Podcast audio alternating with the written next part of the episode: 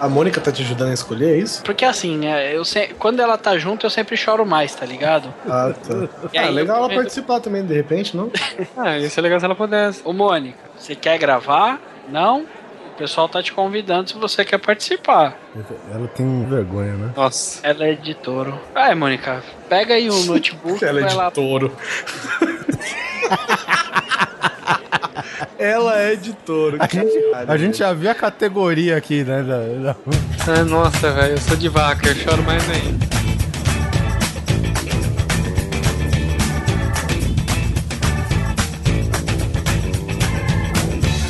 Grande Coisa. Um podcast que é bom, mas que também não é lá grande coisa.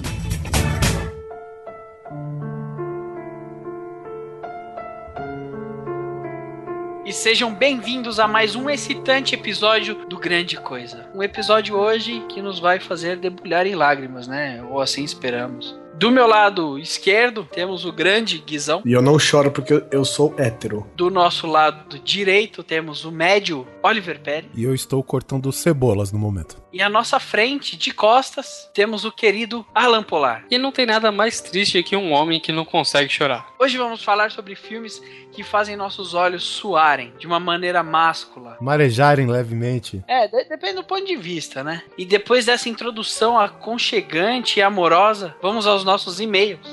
Cara, o que, que é uma introdução aconchegante, velho? Ah, cara, É uma. É uma, é uma rola com uma coberta, é isso? se isso pra você é aconchegante.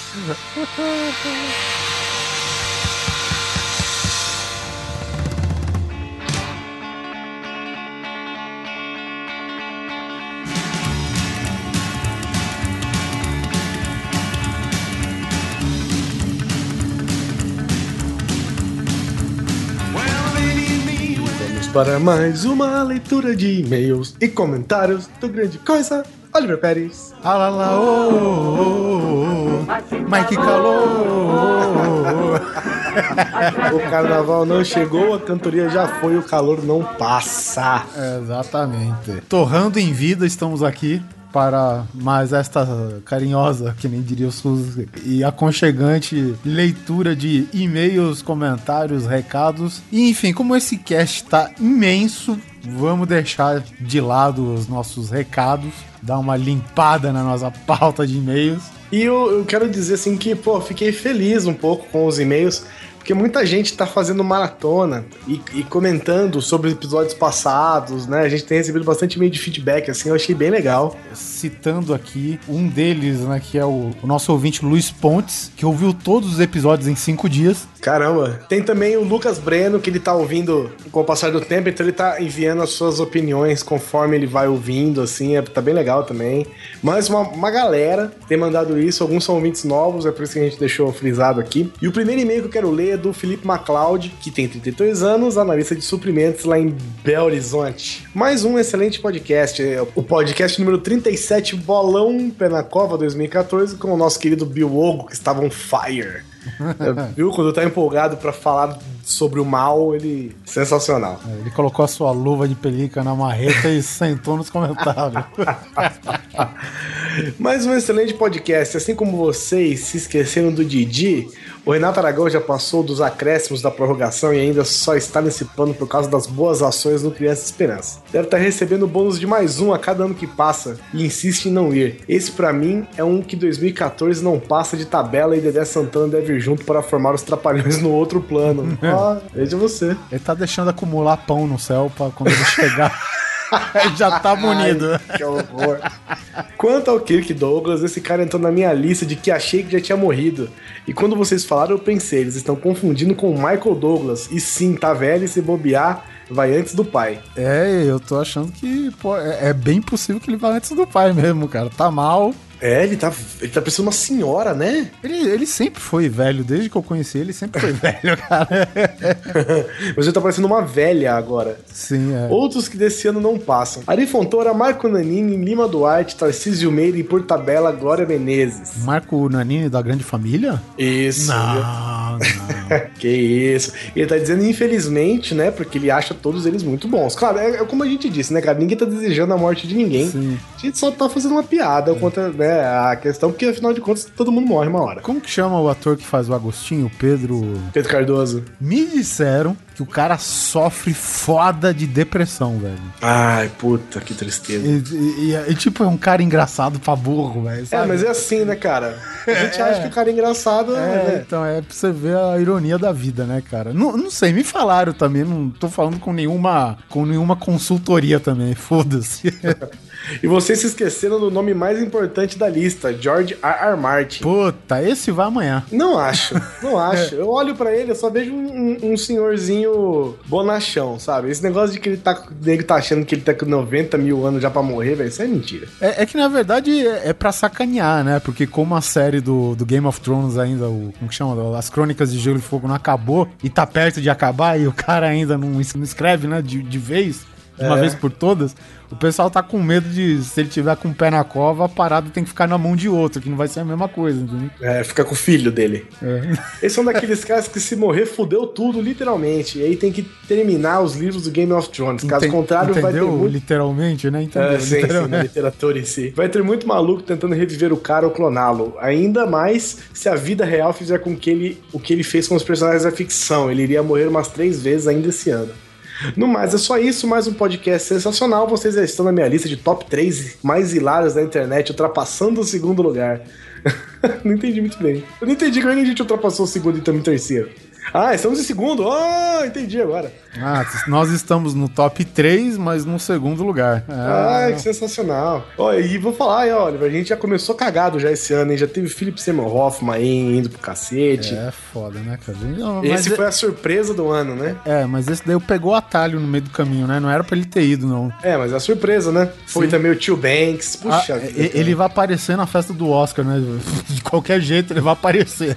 É, pior que vai. Próximo e-mail do nosso chapa Daniel Bispo. Fala, meus queridos amigos coisos. Tudo beleza com vós, Messias? Muito excelente o cast, apesar de meio curto. Isso não é bom, Oliver. Tem que ser três dias de cast, assim. É. É. É. Ele já editou um cast pra gente, né? Já. É, é bom saber disso. É, bom, vou chamar a atenção para a incrível vírgula sonora escolhida da forma genial, ri demais, creio que são méritos do Guizão. Ó. Beijinho no ombro pra vocês. Concordo que se o nosso querido Silvio me processa antes de morrer, vamos ter feriados, monumentos, cidades, ruas e diversas outras coisas renome- é, renomeadas ou criadas em homenagem. Mas sejamos francos, merece. Crescemos assistindo ele lá em ritmo de festa. não tem uma pessoa que não conheça a música, é ritmo de festa. Tentando não fazer um e-mail imenso, fico por aqui. Um abraço ao amigo Bilogro que escolheu uma música excellent e outros pros senhores. PS, eu ouvi o cast 36 dirigindo numa estrada deserta e pior, exatamente a parte da rádio. Deu cagaço. Ah, tá. Ele ficou com medo do 36, não aquele do Nerd Drops de. É, porque no e-mail passado a gente comentou que ele ficou cagado de ter ouvido na rádio e tal. Eu entendi que foi o Nerd Drops que ele ficou cagado, mas não, Não, foi esse não. episódio de agora. Ah, tá bom, seu cagão. Valeu, galera, e assistam o Tá Jogando o quê? O Tá Jogando o Quê é um canal, Oliver Pérez, que eu e Hugo Soares temos no YouTube de gameplays. Hum, rapaz, hein? Eu vou entrar nessa de cafetão.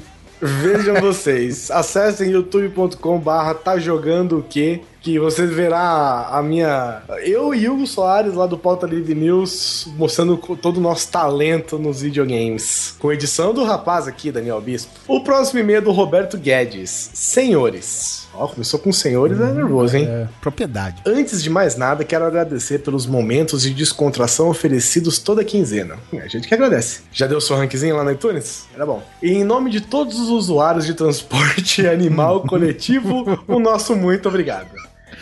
E quem deveriam ser os próximos a bater as botas, comer capim pela raiz, esticar as canelas, pôr o terno de madeira, tirar a pestana do oito deitado, virar adubo, ou ser privado da eterna bem-aventurança dos que dizem por aí teriam que ser os mesmos a cogitarem essas coisas para os demais. Ou seja, nós.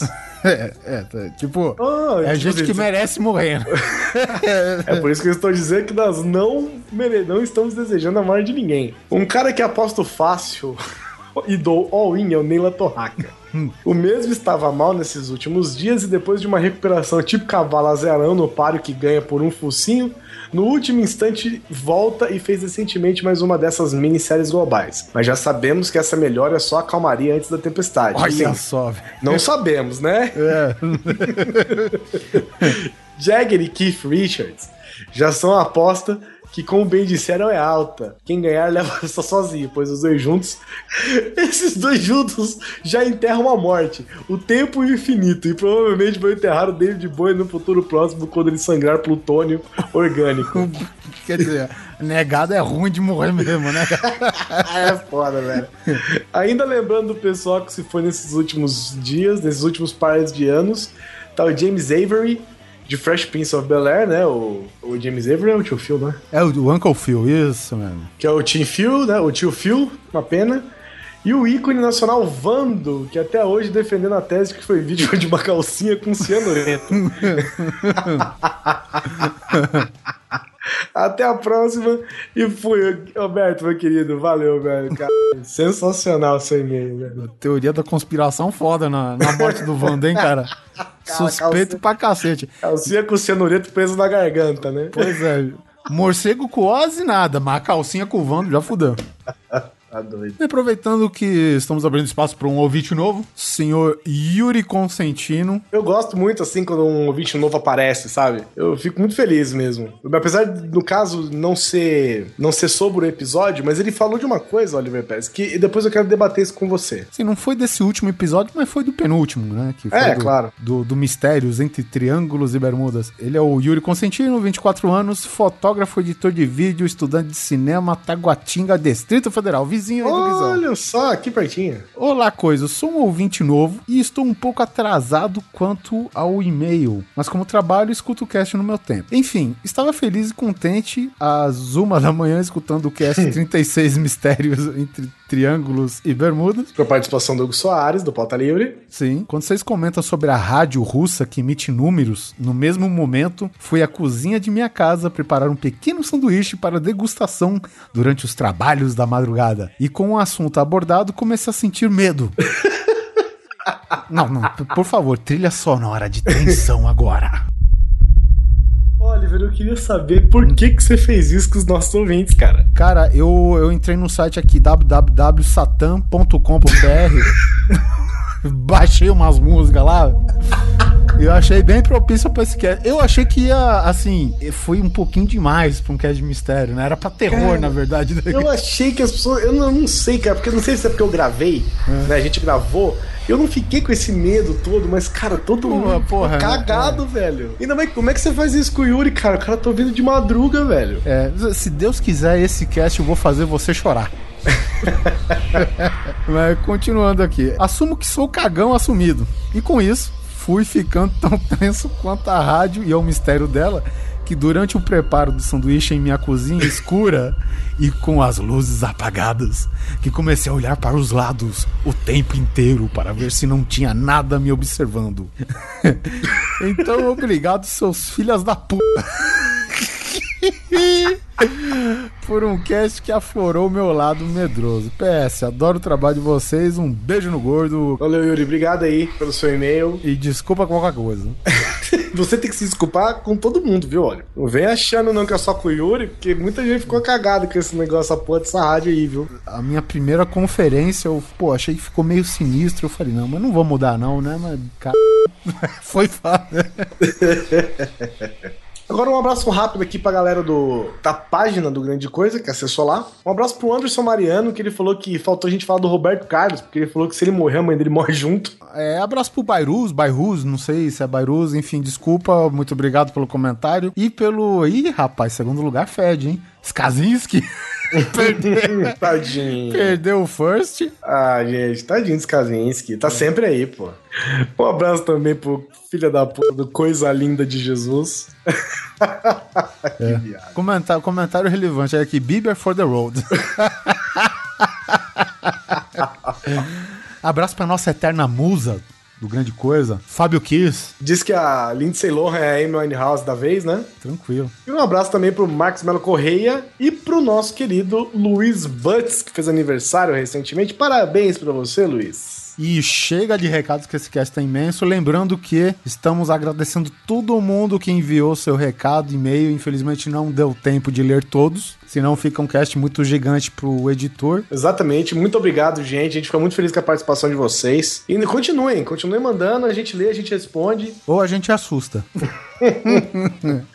E vamos ver se vocês choram desta vez. Abraço e vamos pro cast.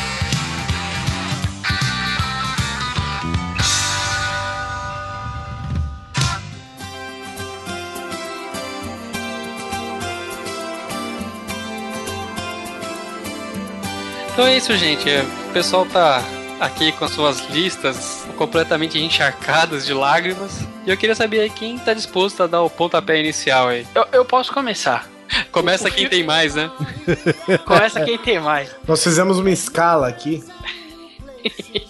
De uma escala emocional, né? E colocamos os filmes que nos fizeram chorar. O Oliver tá em primeiro lugar com três filmes, eu tô com cinco filmes, o Polar com seis e o Susi com uns 45 filmes, mais ou menos. É, porque todo filme tem o seu ponto de tensão, né? Que mexe comigo. Eu sou se chora até com o sorteio da Mega Sena, velho. Eu choro porque eu não jogo e eu poderia ter ganho. Mas o filme que eu me coloquei em posição fetal, abracei as pernas e tudo mais, e, e chorei como uma menina de 4 anos de idade desprovida de cuidado dos pais, foi Irmão Urso, cara.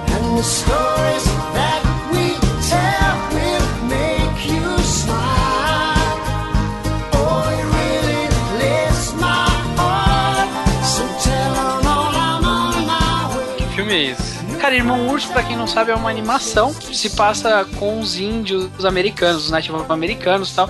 E se eu, eu não me lembro porquê, se ele é enfeitiçado ou alguma coisa assim. O irmão do ator do, Os do índios americanos normalmente viram urso mesmo.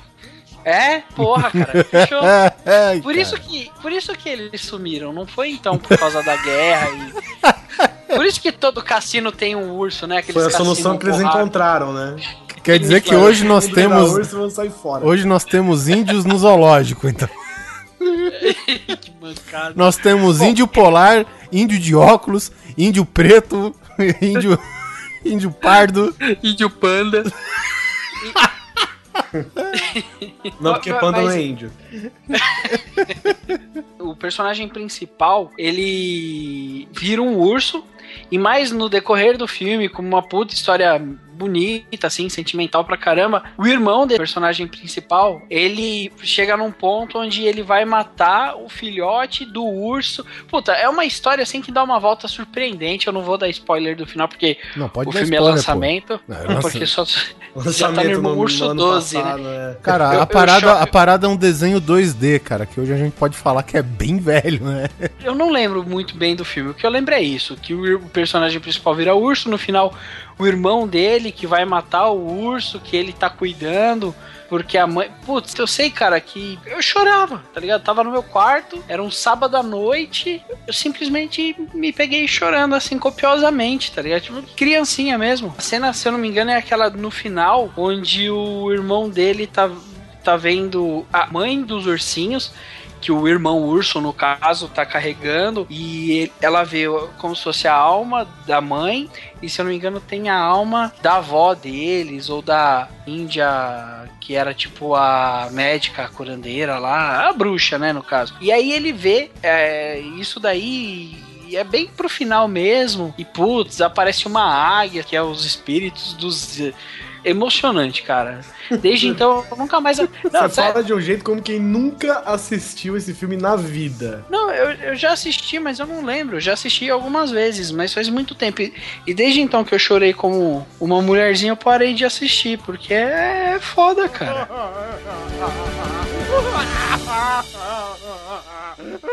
Posso falar um que é que eu lembrei agora? Já que a gente tá falando de índios e, e tal, tem um filme do Viggo Mortensen que chama Mar de Fogo.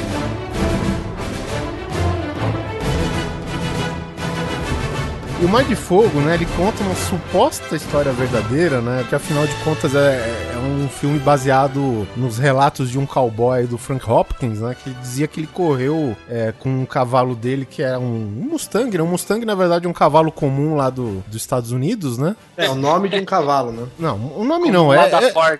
é, é, é um cavalo, digamos assim, sem pedigree, digamos assim, É. né. Uma raça. Uma É, é a raça. raça comum lá do, do, do norte, da América do Norte e tal, e que era us- usado muito pelos índios, né? E o Frank Hopkins, ele cavalgava um, esse cavalo que chama Hidalgo, na verdade, né? E, e ele é um Mustang comum e tal, e ele é chamado, cara, pra, assim, como ele participa de várias corridas, né? Pintou a chance de ele correr numa corrida lá na Arábia Saudita, alguma coisa lá. Mas, enfim, o Frank Hopkins e o seu cavalo Hidalgo, o seu cavalinho vira-lata, ele, entre muitos né, é, garanhões de sangue puro e cavalos de príncipes, né, e de sheiks e de madames e nobres ingleses e tal, tá lá o- Frank Hopkins, que é um mero cowboy com o seu cavalinho comum da América do Norte. Ah, Assim, o grau de superação que ele passa por correr num deserto, cara, né? Porque quem tá acostumado lá e o cavalo é puro sangue, é totalmente preparado pra área, ele já sofre por poucas e boas. E o Frank Hopkins, né? Ele é aquele cara que se ele ganhar, ele, digamos assim, vai ser a humilhação, né, pros árabes que tem os seus cavalos e, e até até um, um sheik lá que vira muito amigo dele, que é feito pelo ator Omar Sharif, né? E, e, tipo, o cara é tão fresco, cara, que ele não pode nem cumprimentar apertando a mão, porque senão os, dom, os dotes visionários de, de vidente dele se esvaem. E no final das contas, cara, o Frank Hopkins ele tem que salvar a filha do Sheik, ele tem que lutar com os caras que estão todos contra ele. O, assim, cada corredor ele tem uma espécie de, sabe, de CAD do golfe, que a cada etapa ele tá lá pra fazer os preparativos pra ele continuar a corrida e tal. E até esse filho da puta é, deram pra ele um assistente lá, cara, que é um cara totalmente chato que tá lá só pra não ir preso, um negócio assim, cara. E o cara sempre jogando ele pra baixo. Não, você viveu bastante, muita sorte é sua, né? Na próxima você vai morrer. Sobreviveu à tempestade de areia. Alá deve ter preparado um castigo mais severo para você. Não dá para esperar que um infiel como você entenda isso. Existem aqueles que nasceram para vencer e os que nasceram para perder. Alá é quem escolhe. E está escrito. Obrigado, parceiro. E aí o que que acontece? O cavalo, cara, chega nos perto da linha de chegada, né, que termina num, num- numa praia, num mar lá, né, que o deserto acaba. Que o deserto é tão castigante, né, que ele é conhecido como Mar de Fogo e tal, né? E o cavalo tem até um, um episódio assim que acontece, né? Que um dos caras é, tentam emboscar o cavalo dele. Ele com o cavalo junto, na verdade, né? Porque tem também um- uma história que eles querem roubar um puro sangue e tal. É, Cara, é uma história. Não vamos nos ater muito nos detalhes, é um filme muito bacana, assista. E é- nessa emboscada o cavalo cai, cara, com aquela. E tem aquele, aquelas estacas no fundo. E uma das estacas vara a pele do cavalo perto do pescoço, cara, sabe?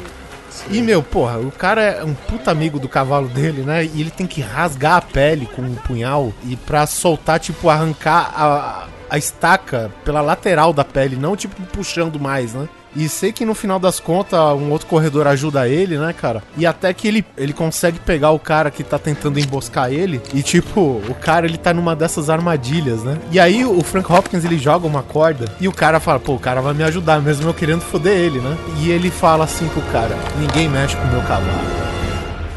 Ninguém machuca o meu cavalo. E ele, cara, ele só enrosca a corda num- numa varetinha qualquer, velho, e joga o cara pro fundo e o cara mal respetado, né, velho? E esse e aí ele vai junto com o cavalo, cara, que ele carrega tanto peso, né, não sei o que, ele vai jogando sela, vai jogando cantil, e ele vai no lombo seco do cavalo até que o cavalo desmaia, cara, sabe? E esse Frank Hopkins, ele se dizia ser um meio filho de índio, meio filho de, en- enfim, do homem branco e tal, né, cara? Aquela putaria de sempre, né? É, e ele começa a fazer um canto xamã, cara, no meio do deserto, assim. E tipo, como se fosse uma. Aí entra no, no filme, né? Aquela intenção de você é, interpreta- interpretar se realmente são os espíritos que vão ajudar ele ou se é simplesmente uma miragem, porque ele tá no meio de um deserto, né? E ele fica naquele.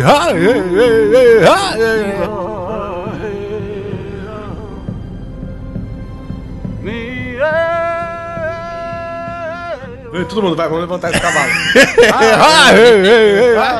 E, cara, e os espíritos dançando em volta dele, e o cavalo dele, e quando ele tá prestes, cara, a matar o cavalo, né, pra sacrificar o bicho pra ele parar de sofrer, vem um príncipe provocar ele, velho. E, e o príncipe falou: É, o seu cavalo é inferior, você é um corredor medíocre. Está vendo, cowboy? É o oceano. Agora só tem Al Ratal, cowboy. Você já tinha perdido antes da corrida começar. Desistiu já o Frank Hopkins, né? E na hora, cara, você vê o olhar do príncipe mudar, a expressão, e ele olha pra trás, cara, o cavalo tá de pé de novo aguardando pra continuar a corrida, cara. Caralho. Porque o cavalo sentiu, sei lá, cara, o ódio. Você não vai ganhar de mim. Eu nasci numa grande tribo. Povo de cavalos. Eu também. E aí, velho, aí os dois começam naquele pau a pau. E tipo, a corrida, é, o, o final do filme, né? São três cavalos que vai e tem, tipo, o super garanhão árabe, né, cara? Que é o preferido de todo mundo, que é o que o dono é aquele cara vidente. E o cavalinho, o mustanguinho lá do, do Frank Hopkins começa a correr, correr, cara. Tipo, ele vai pro tudo ou nada. Sabe? Se morrer, morreu no final, foda-se. Tipo, ele passa aí, obviamente, o, o diretor fantástico nessa cena, aquela chegada em linha reta, todo mundo castigado pelo sol, o, o cavalo do Frank Hopkins, cara, sangrando pelo nariz, cara. E ele passa todo mundo no final e termina com ele na praia, se refrigerando, sabe? Com o cavalo. Com o cavalo. Ah, Com o cavalo, junto com o cavalo. E aquele cara, aquele assistente dele que sempre ficou gorando a corrida, foi lá, cara, e fez uma bandeirinha im- improvisada com o povo índio, né? Que representa o lado da mãe dele. E fez ele comemorar lá e tal. No final das contas, ele. O Shake, né? Que acaba virando um amigo dele, no- na corrida era também adversário. Ele tinha feito uma aposta, né? Se, se eu ganhar a corrida, você me dá um, o seu revólver Colt, não sei o que, 45 que ele tinha. Contra o Frank Hopkins, mesmo ganhando a corrida, entrega o, o, o revólver pra ele, o Colt, que ele queria até um colecionador, né? De armas e tal. E o cara falou: pô, mas eu perdi a corrida. Mas você ganhou um amigo, o cara fala. Já sabe? Eu perdi a corrida, Frank Hopkins. Mas ganhou um amigo. É um presente. E o seu poder de prever o futuro. Se eu tivesse o poder de prever o futuro, talvez tivesse apostado num cavalo malhado. Que Allah te abençoe. Igualmente, irmão. Aí Você chorou. É, porra, é um filme emocionante, né, velho, cara? Eu achei, achei mais emocionante, cara, a, a, a cena do Mustang se superando, né, do, do Hidalgo em si. E vale muito comentar também, cara, que no final do filme o, o Frank Hopkins, é, ele tava passando que o, o pessoal, o, o povo branco, né, o homem branco, ia sacrificar esses cavalos no, no norte dos Estados Unidos, né? Então o, o Frank Hopkins chegou, ninguém vai matar porra nenhuma porque eu compro tudo eles. Frank Hopkins comprou todos os Mustangs da área e soltou eles. E inclusive libertou o Hidalgo, que era o cavalo dele. Cara, o ator se apegou tanto ao cavalo que ele comprou o cavalo. Ele, ele o Hidalgo, o, não, o cavalo que fez o Hidalgo, hoje é do Viggo Mortis e ele foi pra premiere do filme montado um cavalo, cara. Ah, sensacional, hein, velho? Sensacional, cara. Cada um tem o Schindler que merece, né? Sensacional.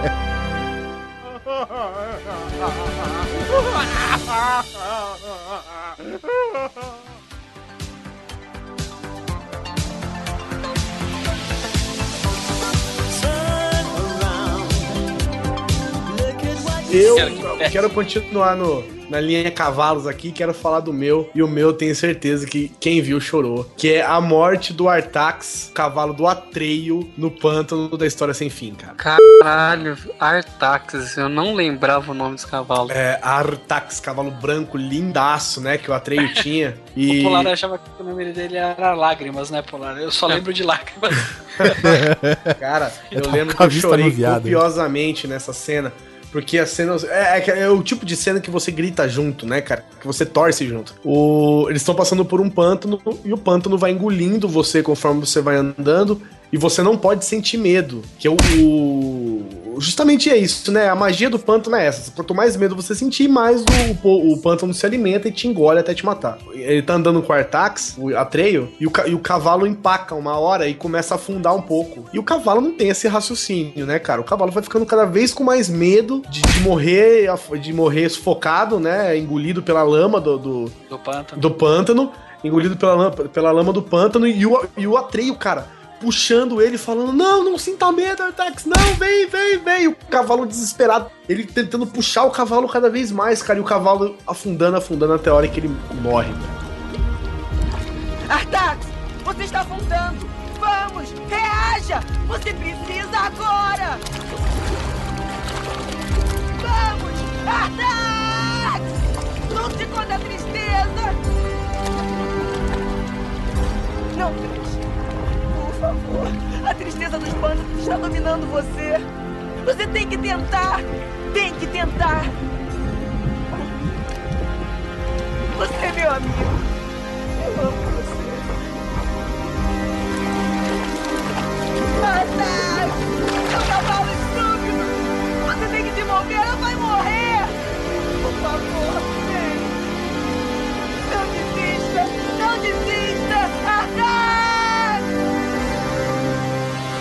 Você fica junto, sabe? Não, vai, Artax, vai, vai, não, pensamentos felizes, tenha pensamentos felizes. E o que mais me mata nesse filme é que depois eu assisti o episódio do Chaves, que tinha o cara que ficava, eu tô fundando, eu tô fundando. Toda vez eu penso nisso, ver essa imagem, cara. E aí, em vez de você ficar triste, você dá risada. Eu dou risada, cara. Nossa, eu sei que eu fiquei assim, destroçado, cara, quando eu vi a primeira vez. Mas isso é uma coisa que é. Eu acho que vem daquele do, do ser humano do bem, né, cara? Porque o cara se sente muito mais mal quando um bicho sofre do que quando o outro ser humano sofre, né, cara? Ah, meu irmão, vai, cara, mata uma pessoa num filme, mas não mata um cachorro. É, cara. É, é, é pra quem assistiu o que que é as dois, né? Tem aquela cena que o motherfucker vai matar o capitão. Você vai dar spoiler de um filme recente desse. Ah, é no começo, mano. É no comecinho. O motherfucker vai matar o personagem do Jim Carrey, aí ele dá uma facada no meio do peito dele, aí os caras falam, o que que a gente faz com o cachorro? Mata? Ele olha pro capanga dele e fala, o que que você tá achando? Que eu sou um monstro? mano, mas ele dá uma facada no coração do cara, mano. É um não bom se exemplo. mata animais, cara. Não se mata animais. A prova de que um cara é mau é matar um animal no cinema, mano. Assim, é. não há como, não há justificativa pro vilão que mata um bicho, sabe? E esse pântano, cara, engoliu completamente o Artax, cara. É um puta de um cavalão enorme, cara. Bonito pra caramba. E ele vai ficando cada vez mais com medo, mais com medo, até a hora que ele é totalmente tragado pela lama e se perde e ficam só as lágrimas do Atreio, desejando o melhor para o amigo que morreu.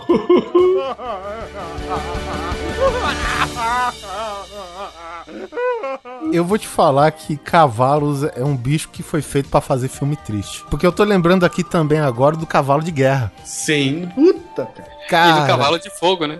Sabe, o cavalo de fogo era bêbado. É, mas daí a dublagem da, da, da trilha já era triste.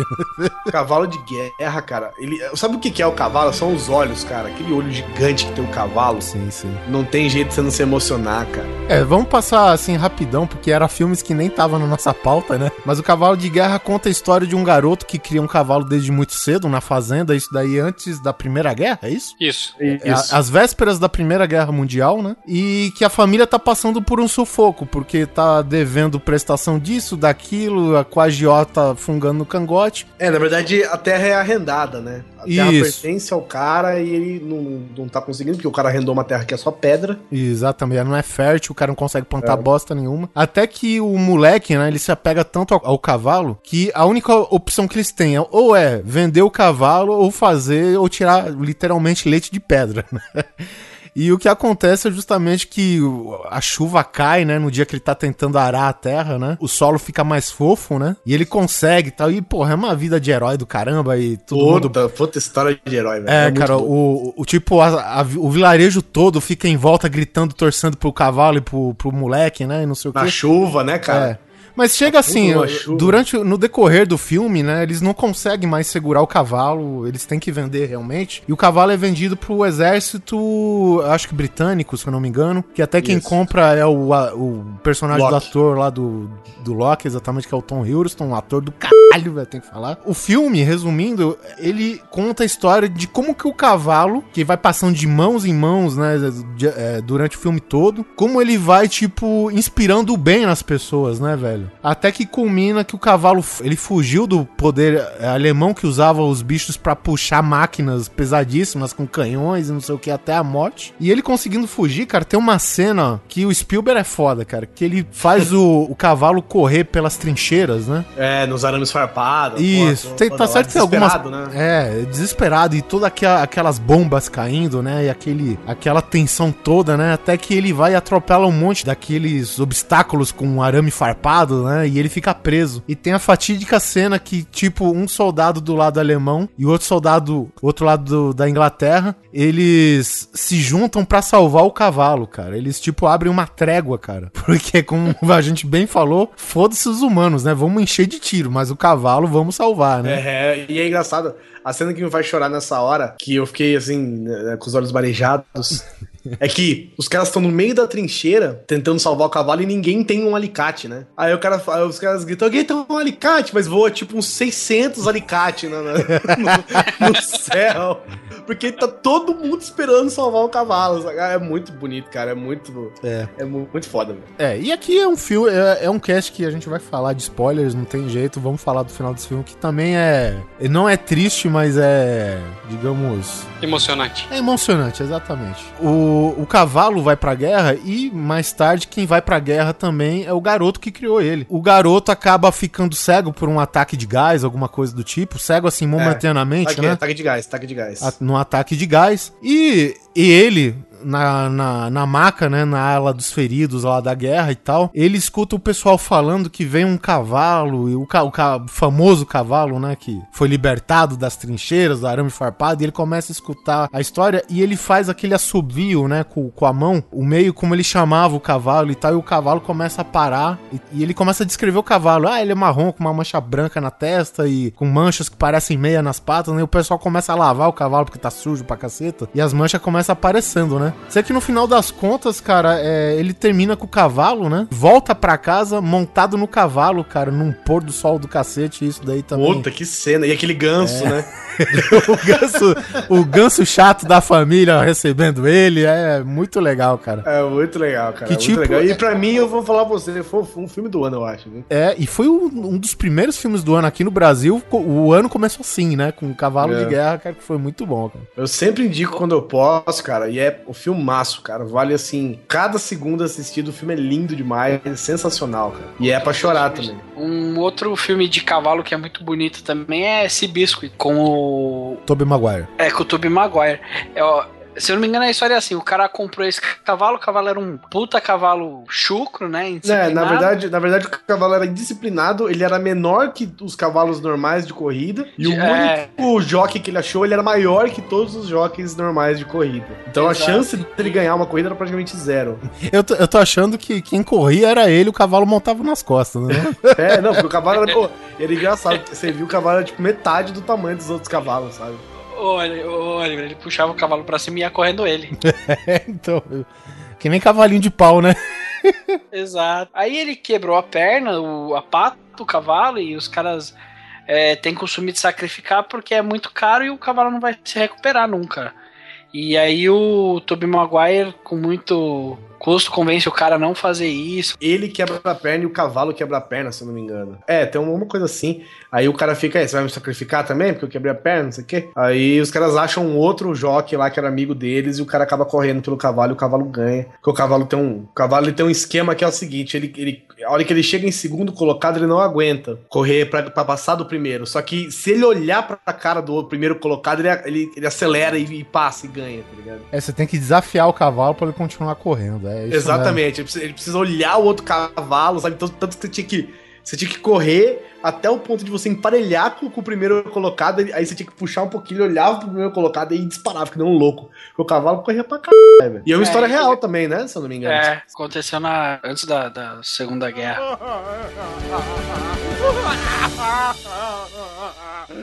Vamos continuar aqui na tristeza de animais ou não? Porque eu tenho mais dois aqui na, na, minha. na verdade, a gente pode sair da tristeza de cavalos, né? É, pô, vamos chorar com cachorro. É, não, cachorro é um que dá pra chorar também, né? Primeira cena de cachorro, cara, que eu quero pôr aqui, que eu, que eu fiquei, não chorei, mas dá aquela tristeza, aquela agonia, aquela, aquela saudade, cara, que é do Eu Sou a Lenda, que o cara faz de tudo por causa do cachorrinho, né? Porque é o único companheiro do cara, que os dois dormem abraçados na banheira de noite. Então, de- logo no começo do filme, você já entende que eles são amigos forever, né? E então, cara, uma hora o bicho morde ele, cara, e o cara tem que estrangular o cachorro até a morte, porque ele tá se transformando num daqueles vampiros, cara. Sim, é, o cachorro, o cachorro na verdade, isso, eu, eu não gosto muito do filme, mas é tipo o, o Will Smith, cara, ele ele passa por uma situação no, no Eu Sou a Lenda que ele fica pendurado inconsciente. né? Isso. Que ele se acidenta. Pensei que você ia falar que a situação que ele passa é da moça que não conhece Bob Marley. Essa é outra, né? que por sinal é brasileira, né? Mas tudo bem. Alice Braga. Então ele passa por uma situação tal que ele fica inconsciente, cara, e ele tem que correr pro esconderijo dele antes que a noite chegue, porque tem aqueles aquele misto de zumbi com vampiros, né? E o cachorro, cara, fica lá pra defender ele, né, cara? Até fica latindo pra ele, não sei o quê. Sei que o cachorro entra na briga com os cães zumbis e vampiros, sei lá. E, e, cara, e tudo bem, eles conseguem fugir e tal, cara. E a tristeza maior é essa parte que o Guizão fala que o cachorro ele começa a se transformar, né, cara? E tu tá vendo a agonia do Will Smith que é sacrificar o cão mesmo naquele estado, né? Que é o cão. É, e a hora que ele, ele abraça o cachorro e ele. E a primeira coisa que acontece é que começam a cair os pelos, né? Sim, sim, sai na mão dele. Então ele né? fica. É, ele fica segurando o cachorro, de repente ele puxa assim, cara, e o cachorro tá com os pelos saindo, velho. Nossa, cara. Aí o cachorro fica tentando morder ele. Aí fica aquele close só na cara dele, assim, cara, e a boca do cachorro tentando morder ele por baixo. E ele apertando, cara, e tremendo, e tremendo. E. Puta, cara, até, até o cachorro morrer estrangulado, velho. Jesus, cara, que tristeza. E, e essa cara do Smith de tipo, tô segurando o choro porque eu vou morrer se eu chorar é muito foda, cara. Eu, eu vou te falar que fiquei triste pra caramba essa cena, né? Eu, eu curti pra caramba o filme e eu achei essa cena realmente muito forte, assim, porque, porra, não tem necessidade de matar animal. É, A cara do Smith, assim, sabe? Parecia. O cara é um puta do ator, né, velho? Sem palavras. E o cachorro também atuou. Principalmente na parte que ele foi estrangulado. Nenhum cachorro sofreu durante as filmagens. Outro cachorro. eu sei que alguém aqui colocou Marley e eu na lista.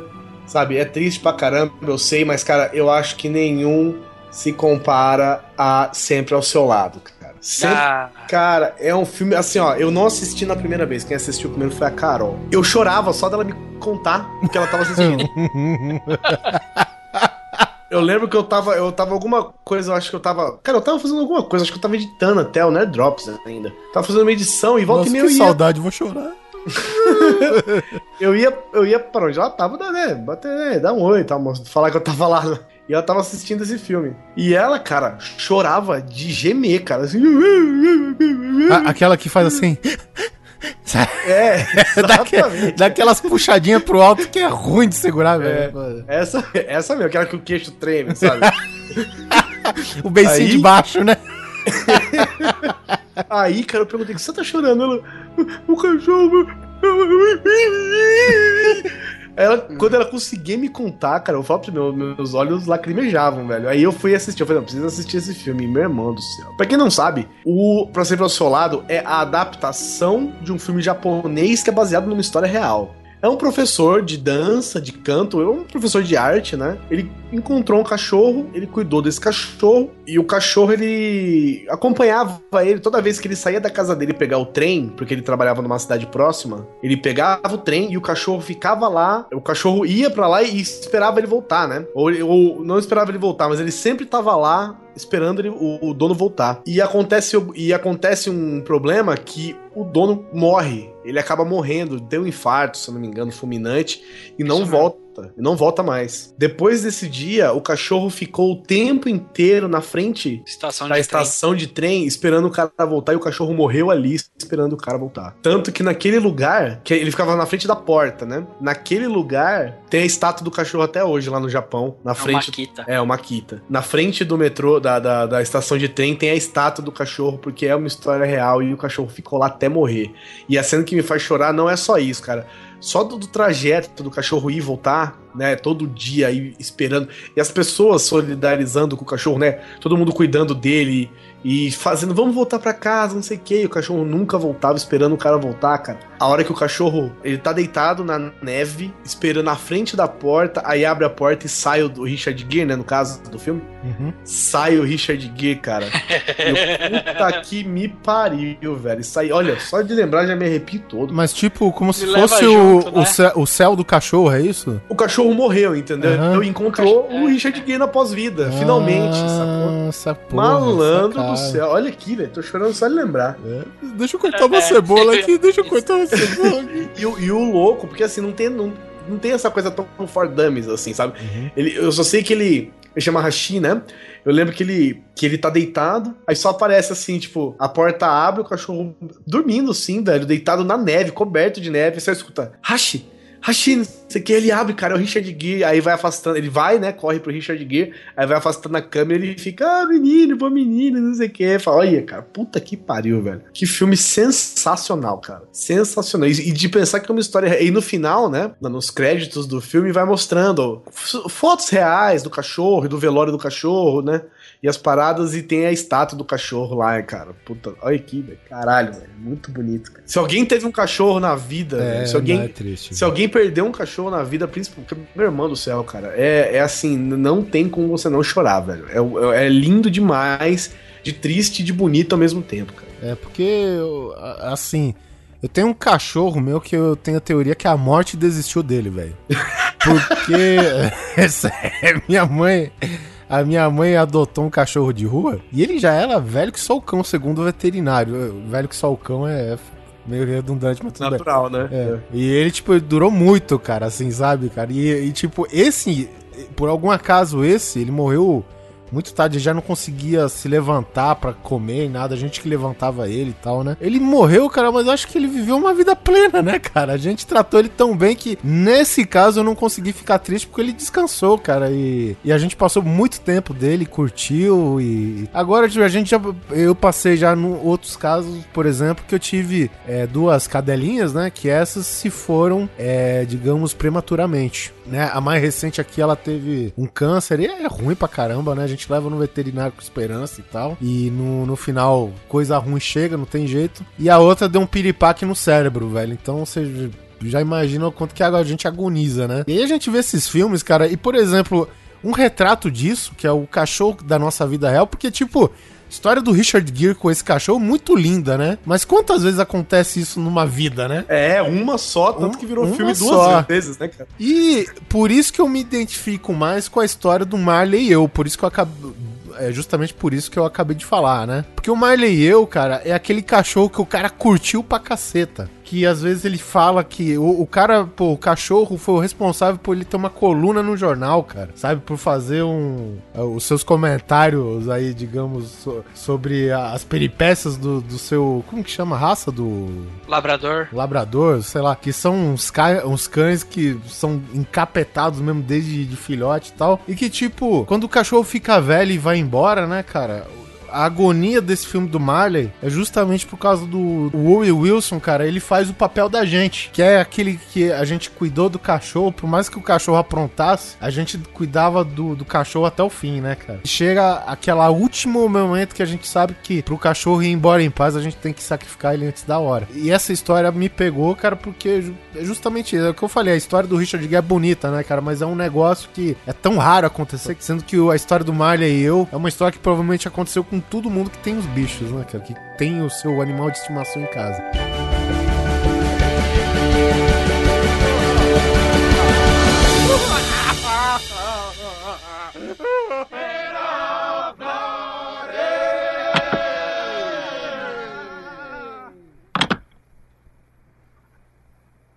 Um outro filme que me deixa assim bem na bad quando eu assisto é A Espera de um Milagre. Pra quem não conhece, A Espera de um Milagre é com o Tom Hanks e com o Michael Clark Duncan. O John Coffey, que é o papel do Duncan, ele foi preso, ele tá sendo acusado pela morte de duas meninas. E com o decorrer do filme, você vê que ele não é esse cara mau e que ele tava tentando salvar as meninas. Por quê? Porque ele tem uma habilidade especial, assim, vamos dizer, Um dom. em que ele consegue um dom que ele consegue curar as pessoas. Tanto que no, no decorrer do filme ele cura a esposa, acho que do, do chefe do presídio, É, do né? diretor da que ela prisão. tá com. Do diretor, que ela tá com câncer e tal. E, pô, cara, é muito foda, porque assim, os caras fazem de um tudo pra tentar liberar ele, vê que o cara.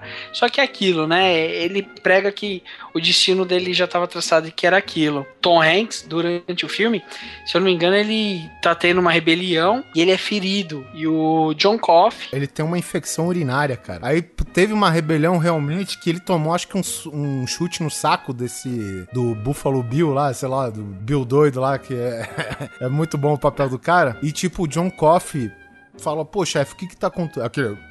Chefe, o que que tá acontecendo, né? e aí o.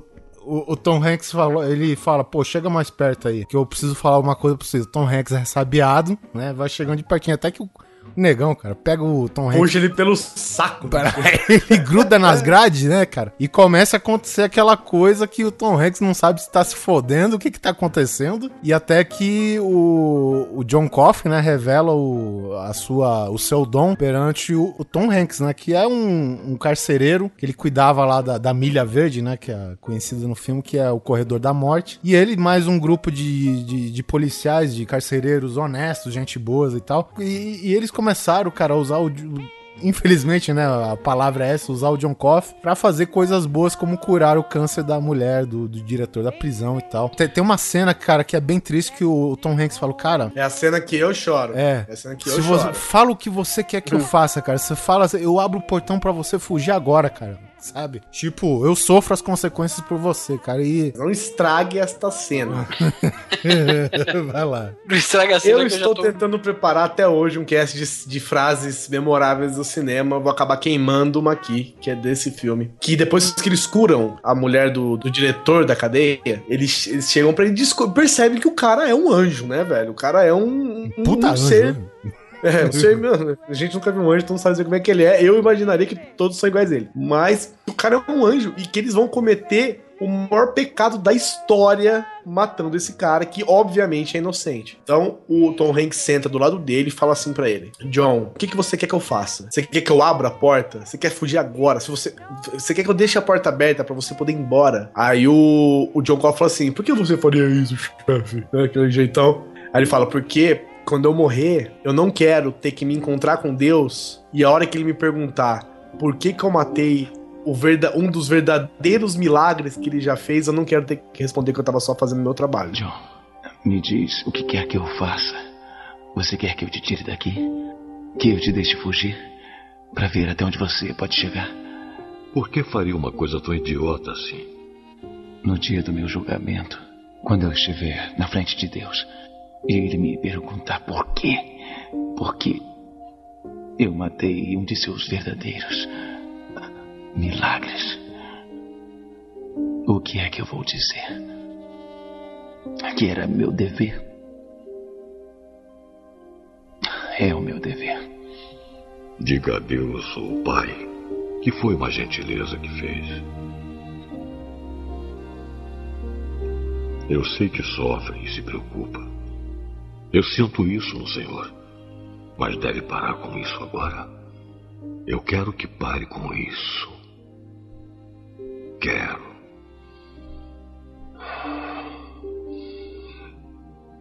Eu estou cansado, chefe. Cansado de estar na estrada sozinho como um pardal na chuva.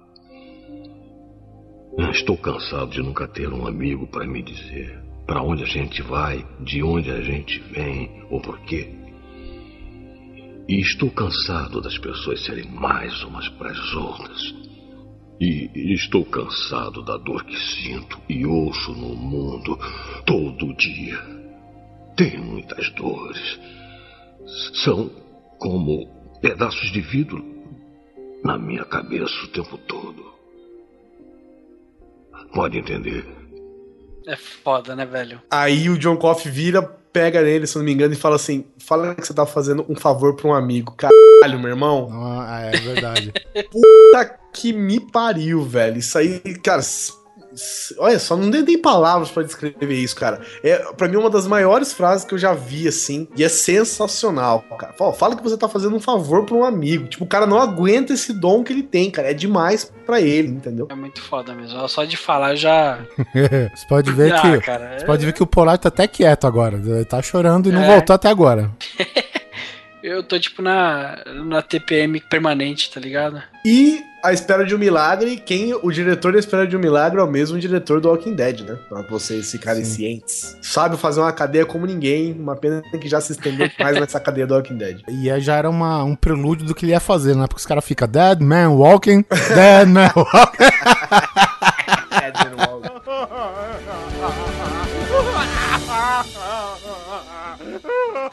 Tem também outro filme que, que foge um pouquinho dessa linha verídica, né? Que é O Amor Além da Vida, com o Robbie Williams. Todos os filmes de um certo momento do Robin Williams são feitos pra chorar, né? Todos, eles. cara. Todos Até eles o assim, ó, Bicentenário. Até o Bicentenário. Que Até, até quando ele é o robô, filha da puta, a gente chora. Eu vou te dizer o seguinte, ó. Chupa É, essa, Schwarzenegger. Os filmes do. Os filmes do, do- Essa linha de filmes todas do, do Robbie Williams segue um padrão. Ele é o cara diferentão, com uma proposta fodida, ele é menosprezado e depois ele consegue o que ele quer. Sim, é um momento Aí de glória no né? final, né? E o momento de glória. É, é tudo assim, ó. Ó, Pat Adams. Existe uma regra estabelecida, ele tenta mudar essa regra estabelecida, ele é avacalhado por isso, depois ele consegue mudar a regra e se destaca. Homem Bicentenário. Existe uma regra pré-estabelecida, ele tenta mudar essa regra estabelecida, as pessoas achincalham ele e ele se destaca depois. Consegue e se destaca. Good Morning Vietnã. Existe uma regra estabelecida, ele tenta mudar essa regra estabelecida, as pessoas avacalham ele, depois ele consegue e se destaca. É assim, cara todos os filmes do Robin Williams dessa linha. Inclusive esse, que não tô dizendo que eles são ruins por isso, viu, gente? Tô dizendo que eles são. Eles, eles têm, um, Eles têm um padrão. eles têm um padrão, que são exatamente E esse. que por mais diferente que os filmes sejam, eles viajam na mesma premissa, né? Então. Exatamente. Todo, todos eles têm a mesma premissa, inclusive esse, que não deixa de ser um filme excelente por causa disso, que é o Amor Além da Vida, que o Sulso vai falar agora, né, Sucinho? O, o filme ele é bem antigo já, né? O Amor Além da Vida. Eles são puta aquela famíliazinha pá, feliz, não sei o que e tal. E a esposa e os filhos morrem em um acidente de carro. Os filhos vão primeiro e a esposa fica deprê, né? é, de- e ela se suicida. Ela se Isso. suicida. É. E aí que entra aquela velha questão se o suicídio a pessoa vai pro céu ou não vai. É, ele tem uma pegada, Exato. é uma pegada católica, assim, um é, pouco, né? sim. cristã. E espírita É, também. cató- É, É, exato. espírita também.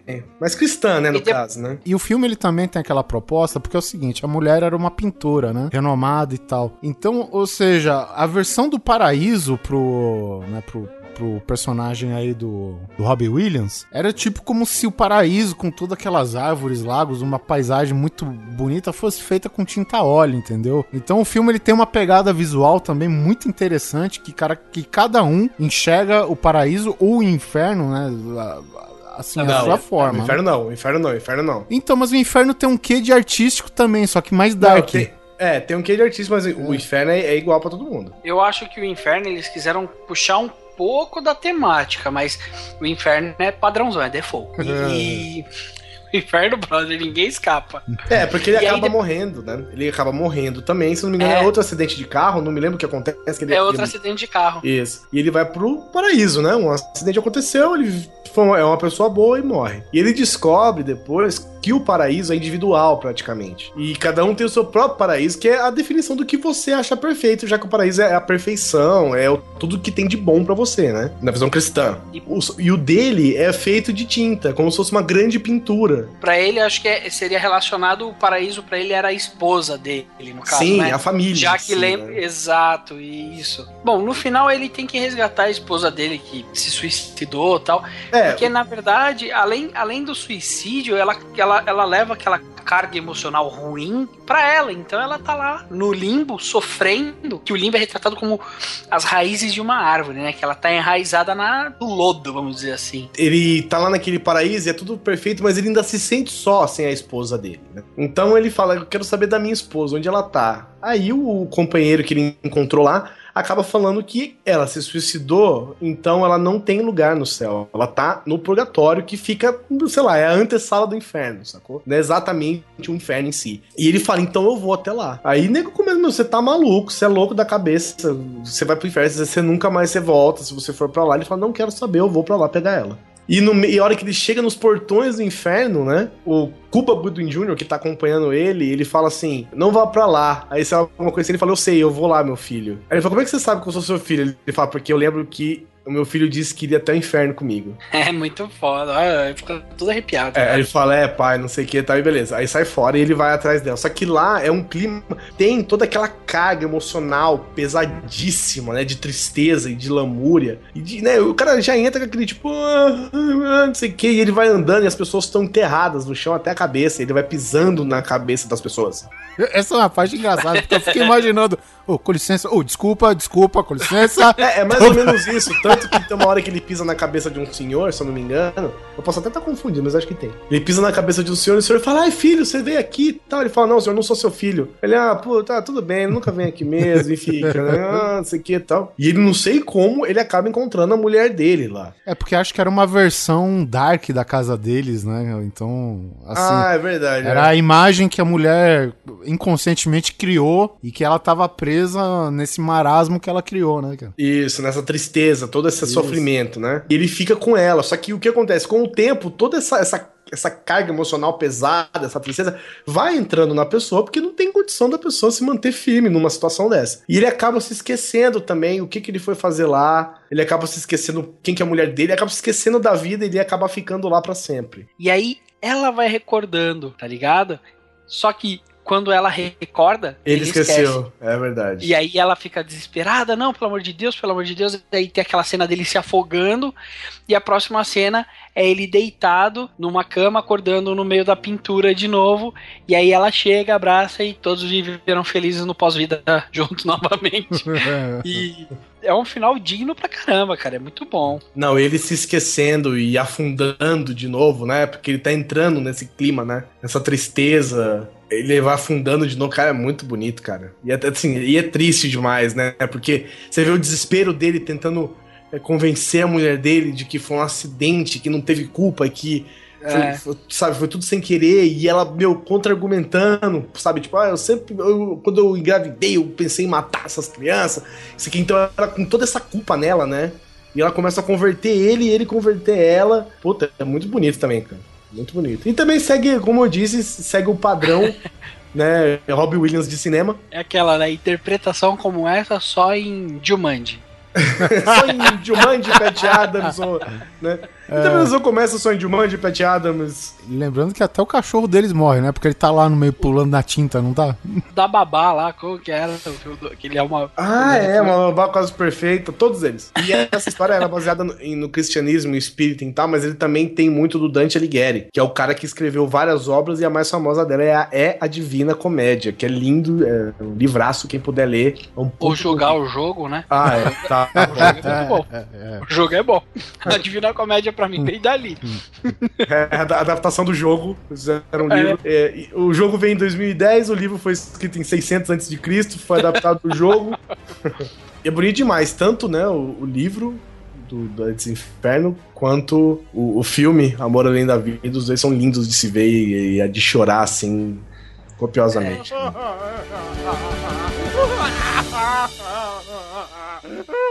Outro filme, se chorar muito assim, e que você falaria que esse filme é surreal, mas é real pra caralho, é, é The Blind Side, né? Que foi até o filme onde a Sandra Bullock ganhou o Oscar. Ganhou o Oscar dela. e ganhou Framboesa de Ouro ao mesmo tempo. E ganhou um filho negrão, altão, forte. É, esse, esse troféu era grande, hein, velho? Esse troféu era grande. Ele, carrega- Pra- pra não- ele carregava um prêmio Oscar dentro das calças. O... Não, cara, o, o Blindside, ele é. Eu, eu acho que é assim, ele é um filme bem linear, mas chega mais ali perto do final que é, eu não sabia que era fatos reais. Que aí, quando comecei a ver que era tudo fato real, assim, caralho, que bonito, sabe? O Blindside conta a história de um jovem dos Estados Unidos, negro, que putz, é, se eu não engano, o, o pai dele morreu. Bom, assim, o cara vivia na merda, tá ligado? É, a mãe dele era drogada, ele ficava passando de lar em lar adotivo e voltava pra mãe drogada e acabava abandonando de novo e se fudia toda hora, o conselho tutelar era lá fudido.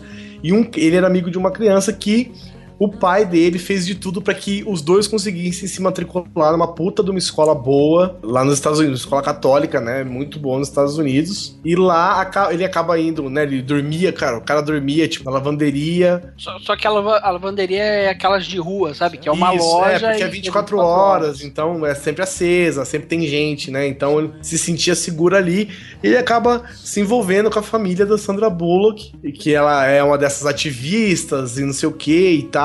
E E é, e é bem controverso, né? Porque o filme mostra assim, ele vai como, como se fosse entrando no ginásio até a faculdade. E, e mostra a história dele. É, ele tinha problema de se socializar, né? com- Exato. Além dos problemas de, da pobreza, né? De viver numa periferia com a vida dura no meio do crime e tal. É um problema, no caso, psicológico até, né? De, de não poder se socializar e não sei o quê. E, no- e na verdade, quando a Sandra Bullock, o personagem da Sandra Bullock abriu as portas pra ele, né? E viu que ele, que ele pode ter uma família, que ele tem alguém que se importa do lado dele. É, é- é triste, né, cara? Porque o personagem ela andava com um saquinho e uma mudinha de roupa, né?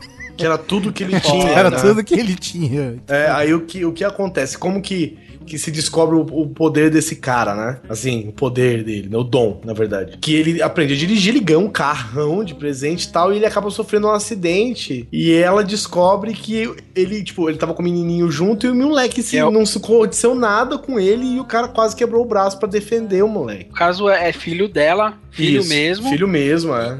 e irmãozinho dele, porque nessa, nessa fase ele já tá da família, tá ligado? Já tem até cartão de Natal com ele, o que a família dela é, achou um absurdo, né? Porque é todo mundo loirinho, branquinho, bonitão, e tá o negão lá atrás, tá ligado? Tipo armário. E É o segurança da família. é o segurança da família. E ele ganha o carro, que é uma puta caminhonete e tal. Não é ganha E- o carro, né? Ele pode dirigir e levar o filho, o outro filhinho lá, os dois são muito amigos. mas ele ganha um carro e eles estão indo comprar um jogo de videogame. Pelo menos é o que passa no, no filme, né? Sim, sim. No caminho, por essa falta de, de atenção, ou seja lá o que ele tem, ele se distrai e ele caceta o carro em alguma coisa, que eu não lembro o que é. Só que. Caminhão bate. É, do mesmo jeito que o, o moleque. Assim, todo mundo fala, porra, o moleque devia ter morrido. E não morreu por quê? Porque ele agarrou o moleque. Então aí o pessoal. E isso nessa fase, esse irmão dele já tava ensinando ele a jogar futebol, tava passando. é, os vídeos, né? Porque ele não sabia as regras básicas do futebol americano.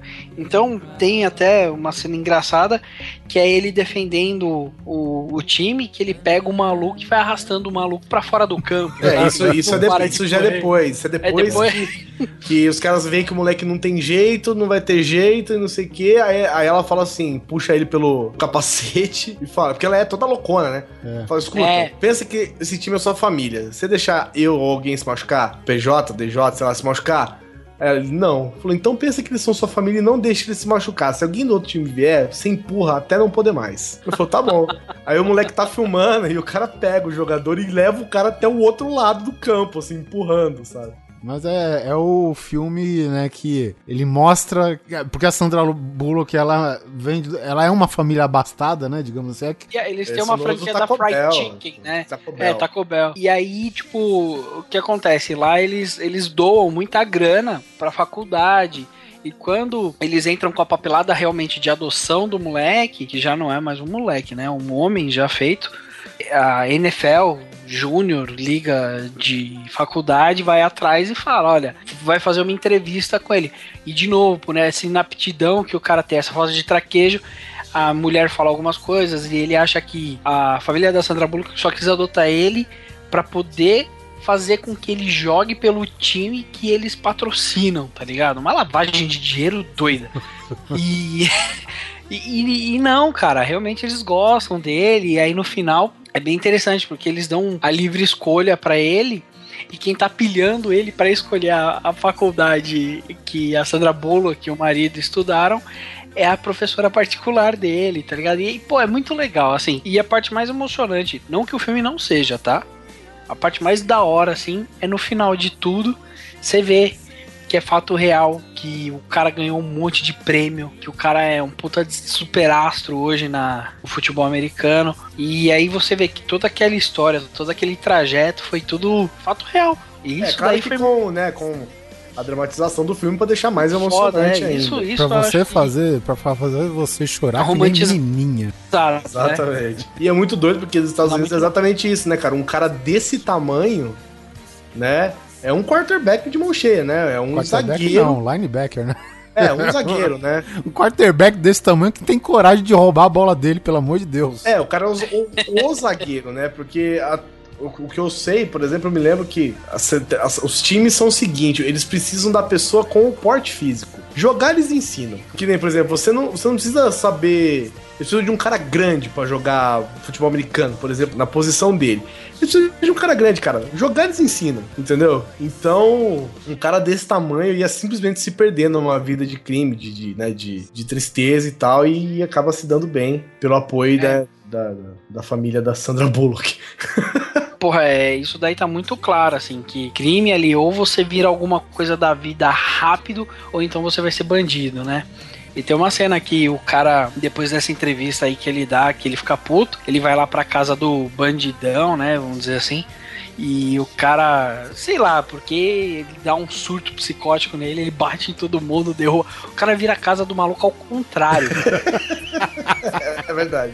Aí Os caras puxam a arma pra ele o cara, não, não, não, deixa, deixa aí. E aí a Sandra Bullock é muito foda. Ela chega lá de manhã e fala: Cadê ele que nos puta com o bandidão, né? Você quer que eu puxe o que eu tenho aqui na minha bolsa? e, pô, é, é uma bolsa tão pequenininha assim. é, e ela fala, né? Me tenta, alguma coisa assim. Puta, Não, eu falo, eu tenho, eu tenho uma arma aqui dentro e eu tenho, eu sei dar tiro, eu tenho aula de tiro. Muito foda, gente. Vale a pena. É um filme relativamente novo. Acho que é 2010 ou 2011. Vale a pena.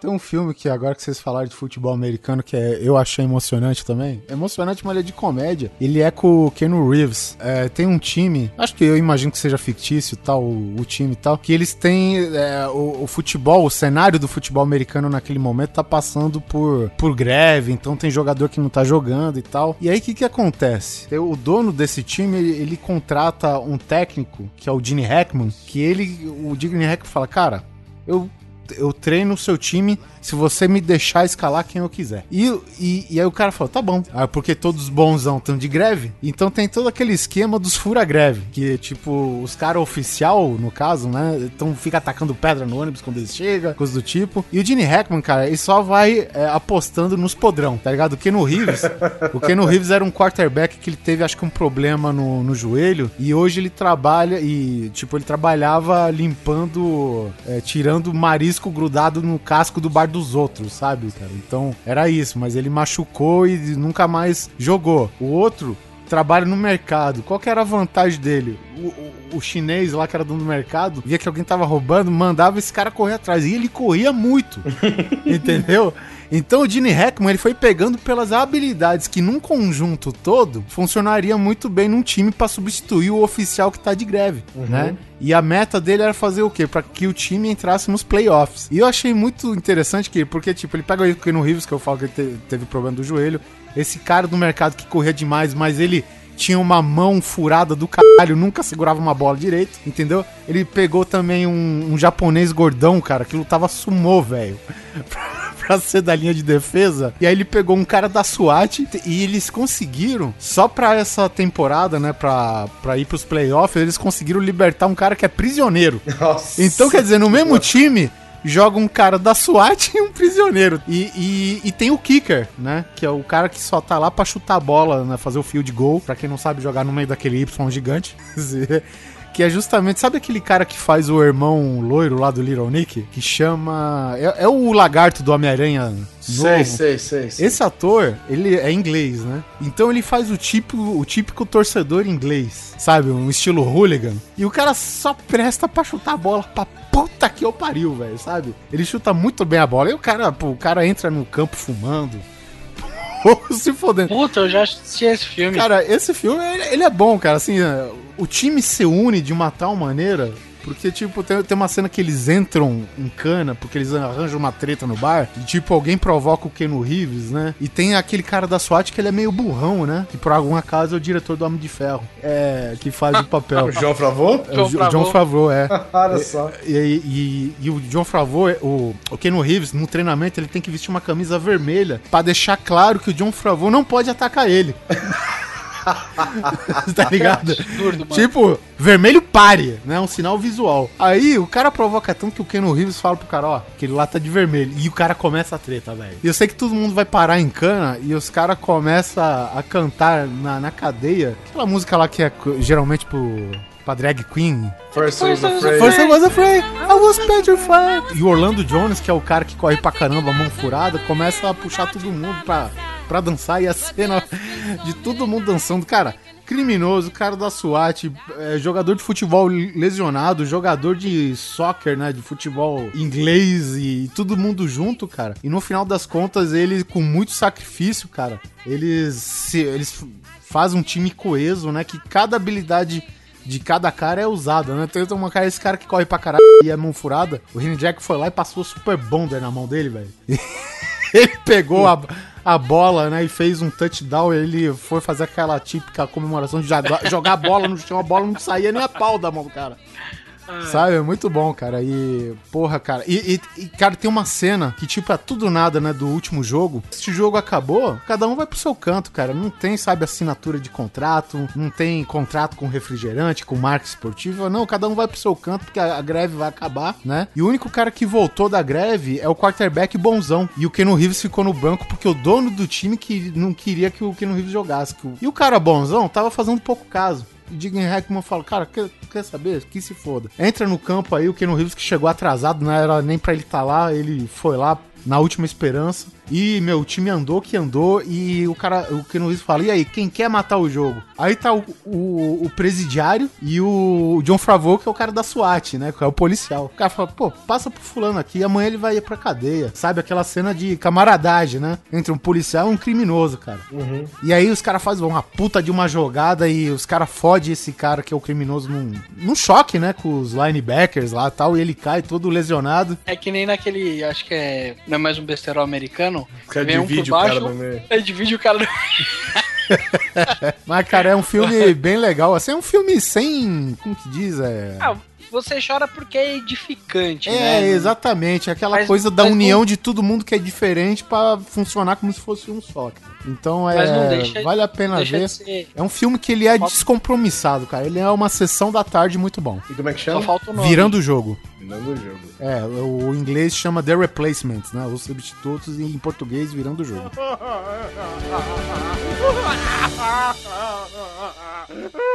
Eu tenho aqui que eu quero dizer também que ele não é tão legal quanto o do Oliver Pérez, que é a lista de Schindler. Ninguém faz um touchdown, né? Caralho, mano. Ninguém faz um touchdown segurando o próprio braro do outro lado. Eles Exatamente. não, fazem, eles não fazem touchdown, mas eles se encontram muito no banheiro do. dos chuveiros. Meu Deus do Ai, que mancada de chuveiro tóxico, tá ligado? Eu, eu não quero dizer exatamente, pô, to- todo mundo aqui imagino que conheça a lista de Schindler, né? E que é uma história real, boni- lindíssima, né? Também pelo Steven Spielberg.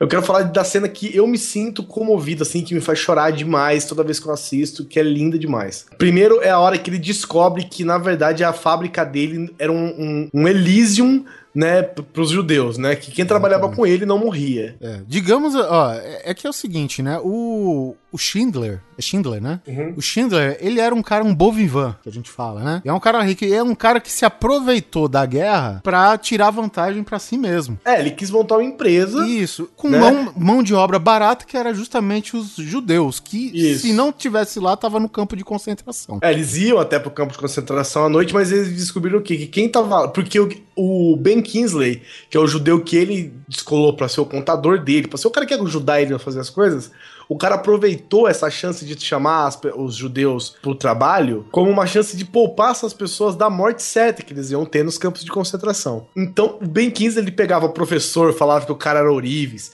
Pegava a criança, falava que ah, essa criança aqui é boa pra limpar os buraquinhos das panelas que ele fazia e Que o tal. e dedo, ele o dedo do- dos grandes não entra, né? E é, exatamente. E o Schindler né, caiu piamente nessas, nesse papo do Ben Kingsley. Até a hora que ele descobriu que, na verdade, o que ele fazia era muito maior do que fazer panela, né? O cara salvou vidas, né? Centenas de vidas. E a hora que ele descobre isso, que, que os campos de concentração vão ser fechados, porque a Alemanha. Os caras estão tendo que dar um fim nisso, né? Porque afinal de contas era só pra matar os judeus que esses campos de concentração estavam lá. E ele come, ele pega toda a fortuna que ele fez, que ele ficou milionário, né? Com todo esse, esse dinheiro que ele fez. Ele pegou toda essa fortuna e começou a comprar os judeus que ele queria. Então ele fez uma lista né, de judeus, junto com o Ben Kingsley, pra salvar esses judeus. Ele comprou todos eles. Ele foi vendendo é, anel, foi vendendo relógio, foi vendendo tudo que ele tinha pra conseguir comprar o máximo de judeus que ele pôde. E no final, que é a hora que a guerra acaba, invade um monte de soldados, né, na fábrica dele, que é pra matar os judeus. E ele fala assim: olha, a guerra acabou, a Alemanha perdeu e vocês são livres agora. Só que quem tá Ele na vi- pior agora é ele, né? Ele que tá fudido, porque ele é do partido nazista, né? Ele, toda a família dele. Só que ele não é do mal, né? Ele faz- fez parte de um partido, assim, é um filiado a um partido que, no entanto, era o partido do governo, que era só vantagem pra ele nesse momento. É igual o PT. Aí, estão os soldados lá em cima e ele vira pros soldados e fala: Olha, vocês podem ir pra casa agora. Ou vou- eu sei que vocês estão aqui pra matar todas essas pessoas, mas vocês podem ir embora agora para suas famílias com a consciência limpa. E aí todo mundo sai fora, né? Ninguém quer matar o cara sabendo, né? Ninguém quer ficar lá pra matar ninguém, né? Eles querem voltar pra casa. Aí no final, cara, os judeus derretem os dentes de ouro, faz as porra toda lá e mete um monte de coisa e fazem um anel pra ele, né? De obrigado, né? De agradecimento. Nossa, isso é. Foi foda mesmo, cara. Porque, é, assim, agora são. é, porque chega o final da guerra e é a vez dos judeus ajudarem ele Exatamente. a escapar. Ele, ele diz o seguinte, né? Ele fala o seguinte: olha, a partir, desse, a partir de agora eu sou um fugitivo e eu vou ficar com vocês até meia-noite, depois disso eu vou embora e. Obrigado por tudo que vocês fizeram por mim. E os judeus fazem uma carta enorme, né? Com todo mundo assinando, dizendo que, pô, o cara era foda, o cara salvou todo mundo.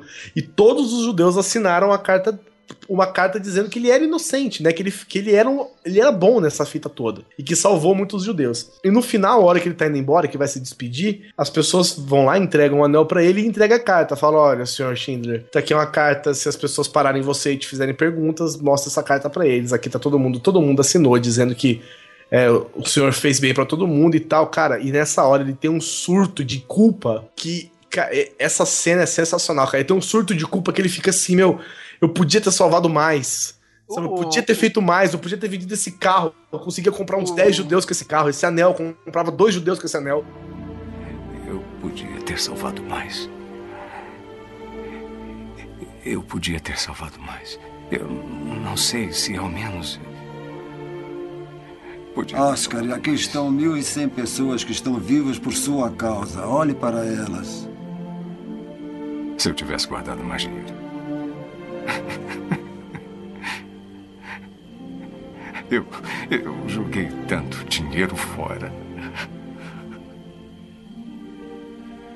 Você não tem ideia.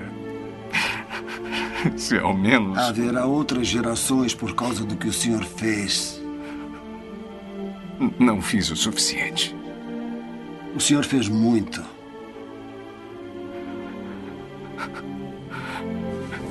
Esse carro. Que teria comprado o carro. Por que fiquei com ele? Dez pessoas só nesse carro. Dez pessoas. Dez pessoas a mais. E isto. Duas pessoas. É de ouro. Mais duas pessoas. Eu teria conseguido duas. Duas pessoas. Uma a mais. Pelo menos. Uma pessoa. Uma pessoa, Esther. Por isto. Eu. Eu podia ter salvado mais uma pessoa. E não salvei. Eu não salvei. Eu não salvei. O cara é um mestre Jedi da atuação, né, velho? É, cara, é bom demais, velho. Quem que é o. o Lianisson. Lianisson. O Lianisson, é. Ele, bom demais. O nazista fodão é Ralph Fiennes também, que é uma atuação excelentíssima, né? Faz todo mundo odiar ele. Sim, cara, sensacional. E um minuto depois, cara, a hora que mostra o túmulo do Schindler, de verdade, Isso. e as descendentes dos judeus que ele salvou, cara, indo lá colocar uma pedra na- Fazendo no uma túmulo. peregrinação, né? Até lá. Puta e eles colocando uma pedra branquinha É, lá. porque no, no judaísmo tem isso, né? Você coloca uma- um pedregulho, né, em cima da, do túmulo da pessoa. Ele foi considerado inocente, Pra pessoal não voltar. ele foi pra pesar, né? Pra afundar cada vez mais.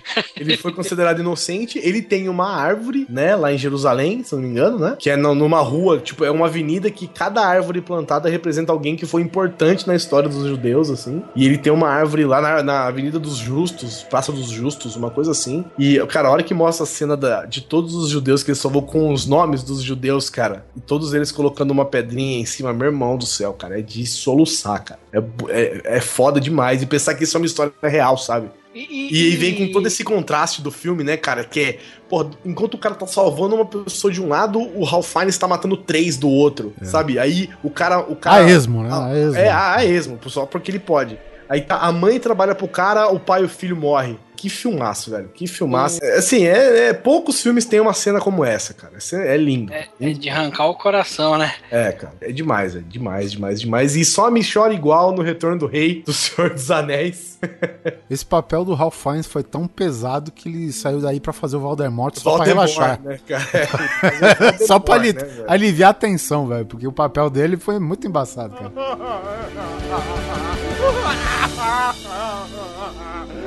Eu choro menos, muito menos, né? Mas eu também me sinto emocionado. São com os meus dois últimos filmes aqui, que é O Retorno do Rei, que todo mundo sabe que cena é essa que eu tô dizendo, né? Que é a hora que o Aragorn se consagra, o rei de Gondor, ele vai andando e todo se, mundo... se consagra, não. Sempre foi dele pro direito. É, sim, É. ele assume o trono. A ali, coroação dele, velho. né? É, essa porra é minha agora.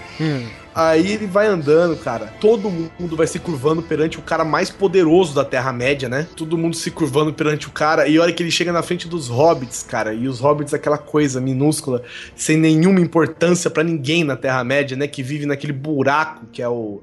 O condado, que não faz falta pra ninguém, que não preenche nada pra ninguém, estão sempre naquela vida, morre, nasce e morre naquela bosta daquele condado. Os primeiros, né, que se sentem obrigados a se curvar na presença de um rei, né, cara, que não são nada perante o grande rei da Terra-média. E a hora que eles se ajoelham, cara, o Aragorn vira e fala: Meus amigos, vocês não se ajoelham pra ninguém.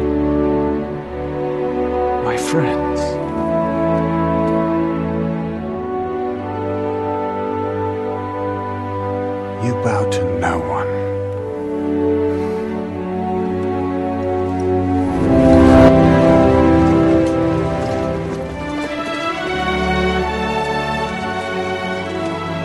Meu irmão do céu, cara. Ele se ali- ajoelha, não, Gondor inteira se ajoelha por Gondor se ele. ajoelha para os quatro hobbits, né, cara, que resolveram mudar a história da Terra-média, né, velho? Diga-se de passagem, já que tu falou é, desse filme, cara, eu, eu acho foda porque o Peter Jackson, ele decidiu fazer um monte de cena pra gente chorar nesse filme.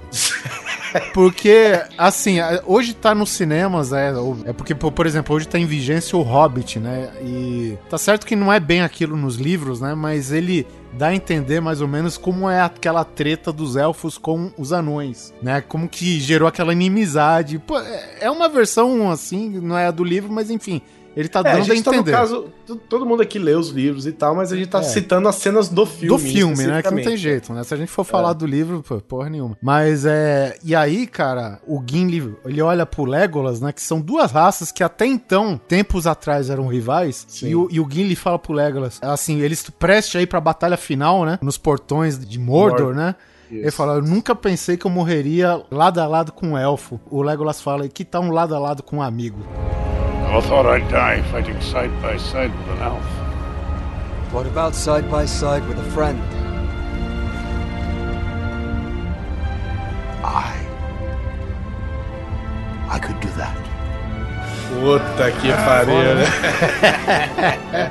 o cara é foda. E, e essa cena é muito louca, né, cara? Essa é, mas pra mim essa cena de Gondor, cara, é assim, sensacional. Porque foi quem fez a diferença, né, cara? Foi, foram os quatro caras, por exemplo, que o, o, o Gandalf podia simplesmente ter pego a porra do anel e levado ele mesmo, sabe? Sei lá, ele, ele, cara, ah, eu vou ser sucumbido pelo poder do anel, velho, você é foda o suficiente pra não ser sucumbido por isso, sabe? Carrega na ponta do cajado. Não tinha um. É, eu tô me enchendo um saco, sabe? Relaxa, porque você, você mais do que ninguém sabe o poder que, que o Sauron exerce sobre as pessoas e você sabe se proteger dela. É, pelo- pelos hematomas Entenda- que o Frodo tinha no pescoço, o cajado ia chegar envergado, velho. É verdade. Porra, que peso, né, cara? E eu acho louco porque, assim, aqueles que não tinham nenhum compromisso, né, cara? Eles não precisavam estar lá e eram os, eram os primeiros a serem desacreditados logo no, no- no- na sociedade do anel, né? As pessoas falam, tipo, ô, velho, um hobbit, para, sabe? Por favor. sabe? É um hobbit, Fica cara. em casa, peraí, fica na sua toca. Fica na sua toca, sabe? Cara, não se, não se envolva nisso, entendeu? Você tem o pé peludo nojento. Não, mas tipo assim, não se envolva nisso, né? Tem uma outra cena também no Retorno do Rei que é muito legal, que é a hora que o, o Mer que fura o Sif lá, o Sif não, chama? Caralho, o Dasgu. É o Mary. E o Mary, cara, a hora que ele põe a roupa, a menina veste ele todinho lá. Aí ele sai todo feliz. Ah, você quer? Vamos matar os orcs e tal. Aí o cara fala assim: você não deveria encorajar ele a fazer isso. Ela fala: é, todo mundo tem um motivo pra lutar. To- Todo mundo quer lutar por aquilo que ama e ele tem motivos pra lutar também. Ele fala: não, mas eu, eu não, eu não duvido do coração dele, eu duvido do alcance da mão dele. é muito foda que ele fala isso, é muito louco. É, assim, você vê que já, já mudou todo o pensamento dos hobbits, entendeu? Ele não vai conseguir, ele não vai conseguir pra essa guerra simplesmente porque ele não consegue matar ninguém desse tamanho que ele é. Porque eles, eles sabem que eles são capazes de fazer, não é à toa que quem tá lá na, na- no, cheirando a bunda do Sauron é o Frodo e o Sam, entendeu? Não é o Aragorn, não é o Legolas, não é o Gimli, não é ninguém.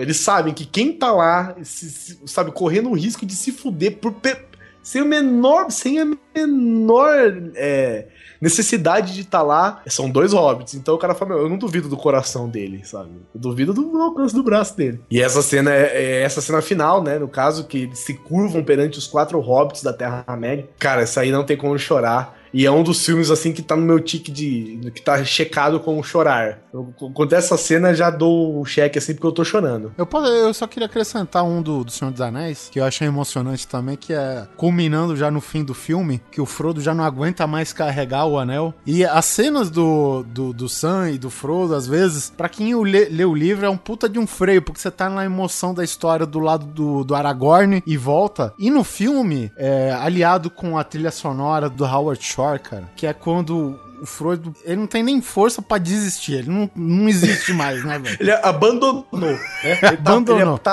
a- como diz a, a moça aqui, tá abandonado, né, cara? É. Ele abandonou. E o Sam, que ele é, digamos assim, a simbologia do homem comum nessa merda toda que eles estão passando, porque o Sam é o homem comum, é o cara que ele passa por poucas e boas, ele dá o seu jeito, ele foge, mas ele não tá lá porque quer. Então o Sam fa- e o Sam, que é muito amigo do Frodo, fala: Olha, eu não posso carregar esse fardo pra você, eu não posso carregar o anel por você, mas, eu, eu- vou carregar você. Then let us be rid of it. Once and for all. Come on, Mr. Frodo. I can't carry it for you. But I can carry you. Come on!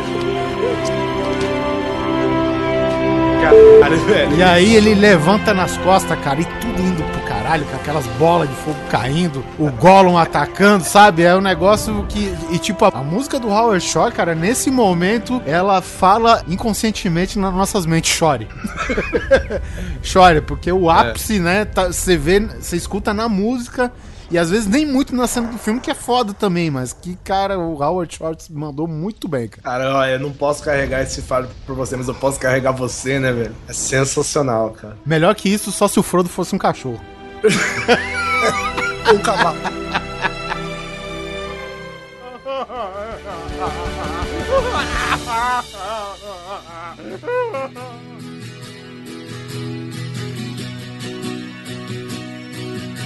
Teve também um filme, cara, que eu assisti no cinema com a Mônica. Eu não sei se a gente tava brigado, eu não sei se a gente tava fragilizado, se a gente tinha terminado emputado. Você passou um cometa. Cara, O Meteoro da Paixão. não- Meteoro da Paixão, cara. Foi eu, a O Meteoro Mônica da e Paixão mais- voltando em cena aí. Nossa senhora, arrebatando. E, e foi eu, a Mônica e mais dois casais de amigos. Cara, pra cada cena do filme, eu abraçava a Mônica, ah, sou eu que morri, mano. Eu chorava de soluçar dentro do cinema. As pessoas pediam pra eu parar de chorar alto, porque eu tava envergonhando elas. Mas, mas e- não- explica o filme. Fala que filme que é esse. O filme é com a Hilary Swan e com Gerard Butler. E acontece após a morte do Gerard Butler, que é marido da Hilary Swan. E ele vai deixando cartas e cartas e coisas escondidas durante o decorrer de um ano. Lá pro final do filme você descobre que é, ele, ele faleceu por causa de um câncer, de uma doença, e você descobre que ele tinha feito um pacto com a mãe dela pra ela ir entregando essas cartas. E as cartas ensinavam o quê? A ela viver sem ele. Mas, mano, Foda, né, velho? É É, trilha- foda aqui. É, é a hora assim- que é só a heterossexualidade, seu cromossomo XY. vira dois. Ele dá um, né? Ele dá um. Ele vira um X, ele abre um pouquinho as pernas. Aquele Y, ele abre um pouquinho as pernas. assim. Eu- o que eu acho impressionante é que o, o foda, cara, que uma hora o cara tá chutando persas pra um poço e outra hora o cara tá fazendo você chorar de se derreter tudo, né? Exatamente, cara. Puta, e, cara, não, sério, esse filme foi. Assim, se você falar pra mim hoje, Luiz, dos três filmes que mais te fez chorar, PS Eu Te Amo em primeiro, Irmão Urso, como o que eu chorei, que nem uma menininha, e terceiro tá guardado ainda. Vai vir, eu tô sentindo que vai vir, sabe? Mas, cara. PS Eu Te Amo, sério, eu saí. no- o filme terminou, a hora começou a subir o crédito, eu saí, porque eu tava inchado. Você saiu desidratado. Sair desidratado. Sabe quando você chora muito porque um, um parente que você gosta muito morreu? Você fica inchado? Você quer pular no caixão? Tava tipo assim, cara, inconsolável, chorando. O Leônidas deu um, um desesparta no cromossomo X de todo mundo lá. Cara, esse, esse filme foi, foi pesado pra mim, viu? Puta, que filme maravilhoso. Não, é. E, e apesar de muita gente falar, ah, é filme de romance, não sei o que, cara. Mas tem filmes de romance que tem umas sacadas muito interessantes. De romance, não de romance tipo. Amor, de romance é, amor. romance amor, histórias exatamente de amor e tal, né? Pô, essa é uma muito boa. Outra que eu não vou falar primeiro porque o filme é muito longo, mas depois a gente pode falar, que é o Meet Joy Black, que é com. É com o Brad Pitt e o Anthony Hopkins, que o Brad Pitt ele é a morte. Nossa! Que ele vem cara. buscar o Anthony Hopkins e a morte se apaixona pela filha do, do, do Isso Anthony é. Hopkins. Esse é filme, muito cara. É, Esse vou- filme tem um GIF, tem um GIF que o, se eu não me engano, alguém morre atropelado, é o Brad Pitt, né? É o, é o Brad Pitt de onde a É. morte consegue o corpo dele, entendeu? Isso. corpo, é. Ele toma uma atropelada que virou meme, assim, era um GIF que rolou a internet inteira, né? Que o cara bate um carro, voa, depois bate outro carro e ele cai morto. Mesmo assim, eu acho que, mesmo voando de um lado pro outro, se ele assistisse PS Eu Te Amo, ele choraria mais. e o pior, pra completar, eu baixei a trilha sonora do PS Eu Te Amo, né? E na época eu ia pro trampo de busão. Nossa, que Tipo, sabe- depressão, velho. Nossa, cara. Imagina você nossa. numa segunda, 6 horas da manhã, num busão, escutando trilha sonora de PS Eu Te Amo, velho. É, e logo em seguida, Cidade dos Anjos. né? Nossa, nossa. No, no final, você desce, deita na frente do ônibus e espera ele ir embora, né, velho? Você espera ser atropelado que nem o Brad Pitt, né, velho? Pelo menos.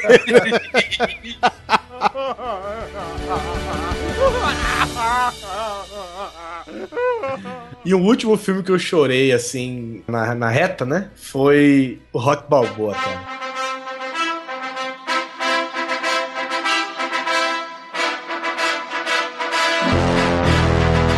Chorei muito. Porque eu, apesar de eu não ter vivido na época que o rock era novo, né? Eu já peguei o rock já na sessão da tarde. Com É. Rock 5, né?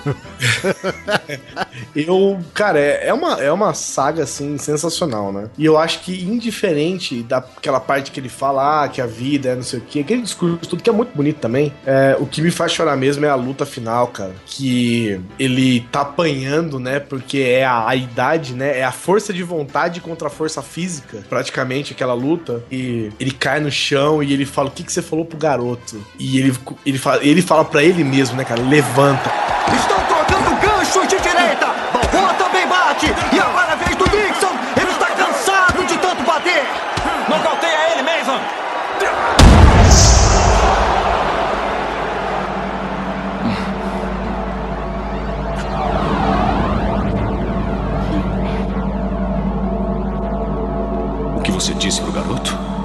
Não se trata da força com que você bate. Se trata de quanto você aguenta apanhar e continuar na luta.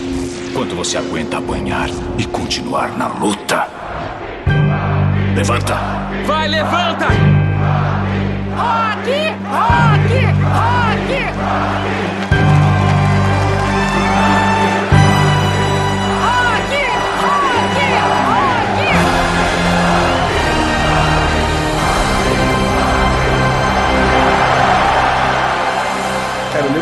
Cinema eu tava. Eu, eu sem perceber, eu tava ajoelhado, abraçado na poltrona da frente, falando levanta, sabe? levanta, é foda, cara. Eu falava junto, só levanta, levanta. A hora que a ga- galera começou a falar. Eu nunca fiz isso na minha vida, cara. Assim, de me intrometer tanto no filme, mas eu vi que a hora que eu percebi, tipo, eu fui com um brother meu. E ele me cutucou e falou: O que você tá fazendo, velho? A hora que eu prestei atenção, eu tava, tipo, abraçado, cara, na cadeira da frente, assim, falando: levanta, levanta, sabe? Rock, rock, não sei o quê. E a luta acaba, cara. E eu acho sensacional essa cena, porque who cares quem ganhou a luta, entendeu? É, cara. O cara que, o cara que, olha que coisa, o cara que sempre ganha as lutas ganhou a luta. Entendeu? É. Só que, velho, olha o que, que o cara, o outro cara fez, entendeu? Foda-se, foda-se, Rock. Foda-se o, o outro cara que eu não me lembro o nome agora, desculpa. O outro ator, eu não me lembro o nome do personagem dele exatamente. Jason. Jason, né? Dixon. Tyson Dixon, não é uma coisinha? Ty- Tyson Dixon, acho que era. É. Alguma coisa assim. Ou é o cara que sempre ganhou e ganhou mais uma vez. Só que, tipo assim, o- a multidão inteira quer que se foda aquele cara e fica gritando rock até ele ir embora, cara. Puta que pariu, velho. É filme sensacional. é, é porque, na, na verdade, o emocionante da cena tá que ele tá representando aquilo que ele falou pro filho dele, né? Porque o filho. Exatamente. É que é, é- tá certo que muita gente já falou dessa cena, né? Que é meio clichê e tal, que, que o Rock, ele vê que o filho dele tá partindo pro lado daquele que é indo muito na ideia, né, dos amiguinhos É. e não sei o que, reclamando muito da vida. E o cara falou, cara, a vida tá aqui pra te bater, Fedor. No negócio, não, não é o quando você levanta, é o quanto que você aguenta de porrada, né, cara? Porque quando o mínimo de de esboço de reação que você vai lá, É. ela tá lá pra te derrubar de novo. Eu vou dizer uma coisa que você já sabe. O mundo não é um grande arco-íris. É um lugar sujo, é um lugar cruel, que não quer saber o quanto você é durão. Vai botar você de joelhos e você vai ficar de joelhos para sempre se você deixar. Você, eu, ninguém vai bater tão duro como a vida. Mas não se trata de bater duro. Se trata de quanto você aguenta apanhar e seguir em frente, o quanto você é capaz de aguentar e continuar tentando. É assim que se consegue vencer. Essa é a ideia de tudo que ele falou, né, cara? E nessa hora, velho, porque eu lembro que eu falei muito mal desse filme quando tava na- nas vésperas, né? Rock vai voltar, velho. Stallone, veiaco da porra. Não sei o quê. E nessa daí que o Guizão tava abraçando a cadeira no final, eu tava abraçando a cadeira nessa cena. Eu falei, desculpa, Rock, eu, não- eu falei sério, cara. Eu, Eu falei nunca mais sério. de você Eu nunca novo." mais vou de você, cara. Que Puta que pariu, você tocou meu coração. É, Cara, uma cena muito foda. E assim, o, o filme ele tem uma sequência de cenas, cara, que é estratégica. Que é pra você chorar um pouquinho, chorar um tanto, chorar um montão no final, velho, tá ligado? E, e é muito foda, cara. E, e ele falava pro Pauli que, que ele ainda tinha uma fera dentro dele, né, cara? Que ele precisava libertar a fera. Isso. E aí, o- depois da luta, que tá todo mundo gritando o nome dele, né? que- E lembrando que a luta tem uma plasticidade toda da coisa, né? A cena branco e preto, só o sangue em vermelho. Te- te- Tem um apelo visual fudido É, também. né, bonita cara? mesmo, muito É, bonito. cara. E aí o Rock de ser sendo. uma, porra- uma porradaria franca, né? Pauli fala, e aí, cara? E a fera? Aí o cara, não, ela não tá mais aqui, sabe? É, foi embora. É, cara, porra. Cara, é muito louco. Eu acho legal também a parte. Porque a luta é um, é um ensinamento, né?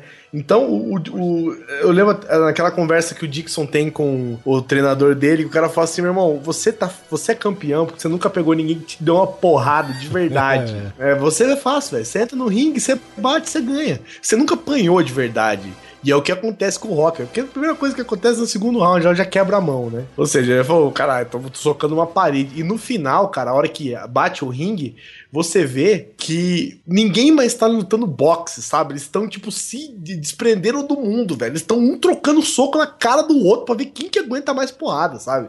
E o cara que é toda técnica e fudido e não sei o que tal, mesmo, tá os dois lá se estapeando na cara, velho. Que é pra saber, assim, tipo, os- o- eles não estão lutando mais entre eles, entendeu? O Rock tá lutando contra a fera e o outro cara tá lutando contra o status dele ali, entendeu? Sim. Então, os- eles, eles não estão brigando mais entre eles, velho. Então, cara, eles estão brigando, cada um brigando com os demônios deles, né? Deles mesmos, É, cara, exatamente, muito- cara. muito e no bom, cara. final os caras estão só socando um no outro, enfiando a mão na cara, ninguém defende mais ninguém. Aí ele toca o ringue lá. O sino. Toca, É, o sino.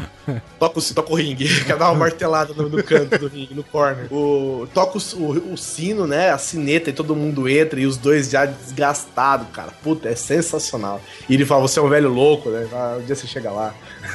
Tipo, e tem o, um dos narradores, né? Que é um cara mais ou menos da, da minha idade, né? Que ele deve ter seus 30 e poucos anos, né? Que é mais ou Isso, menos é. pra situar o cara na mesma era que o rock tava com sucesso absoluto, né? Isso. E tipo, pô, cara, esse cara é das antigas, não sei o que. Ele tá representando o público veiaco que foi lá ver o filme, tá ligado, cara? Isso. E eu sempre sou muito fã desse aqui. Então, tipo, cada ato do, do filme, ele tem uma simbologia que volta você lá pra trás, entendeu, cara? Então, É, e é muito legal, né? Porque o cara fala, os caras falam alguma coisa pra ele, não sei o que, "Ih, o que, que você acha, cara, velho? Eu não sei, velho. Eu sou fã desse cara, o cara veio aqui, aí, como você tá? O cara é meu ídolo, velho. Eu sou fã desse cara.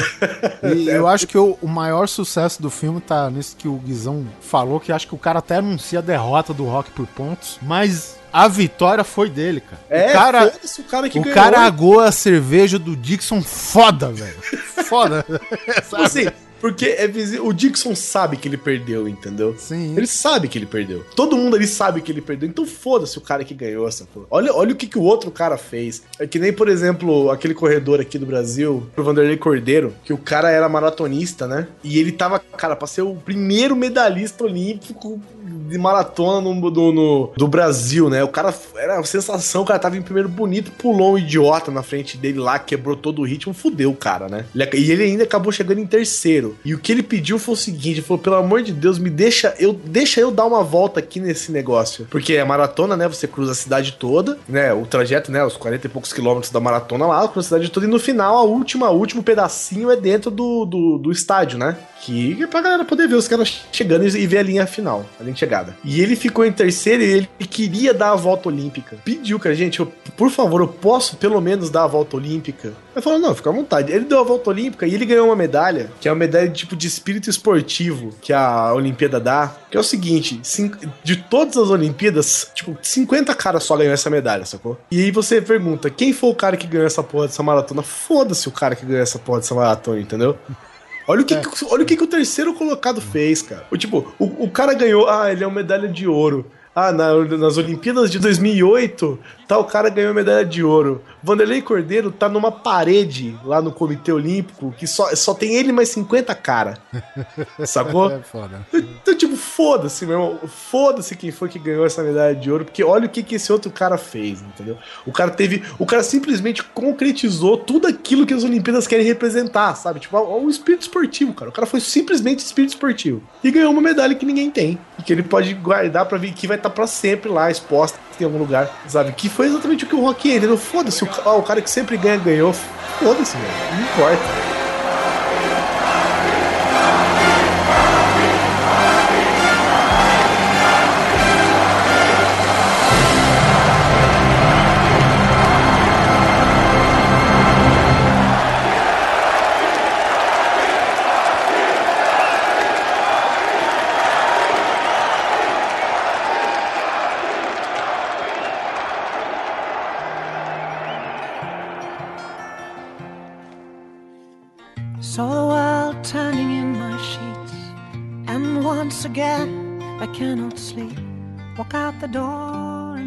Nós secamos aqui os nossos lenços de papel, né? Lembrando dos filmes que nos fizeram chorar muito. É claro que nós deixamos vários filmes de fora, quem sabe por uma outra parte. A nossa lista aqui tem muito mais filme, a gente resolveu dar uma enxugada, porque esse cast já ficou grande. E a gente quer que vocês compartilhem também o- os filmes que fizeram vocês chorarem. O começo desse cast foi doses cavalares de tristeza, literalmente.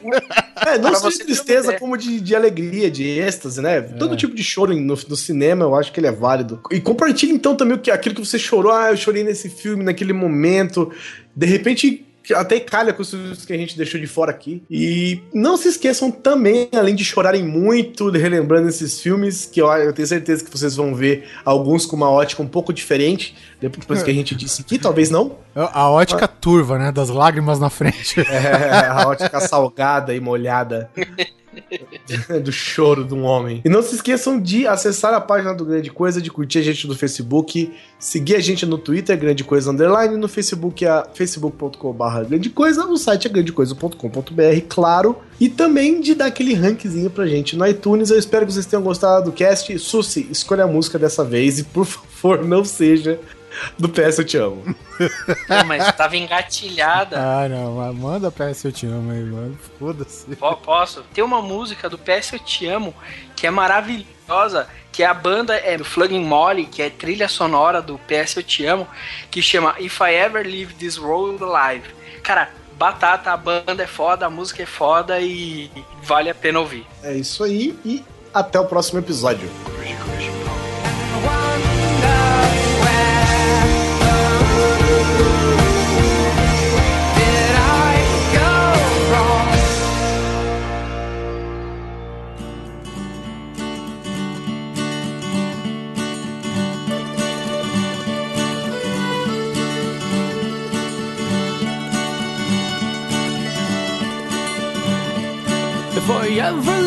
this world alive, well, thank you for the things you did in my life. If I ever leave this world alive, I'll come back down and sit beside your feet tonight.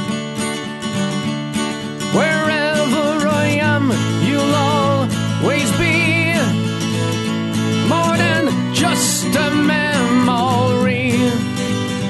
If I this world alive.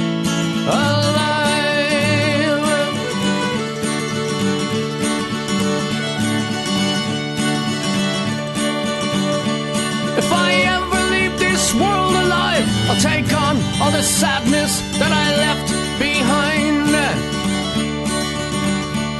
If I ever leave this world alive, the madness that you feel will soon subside.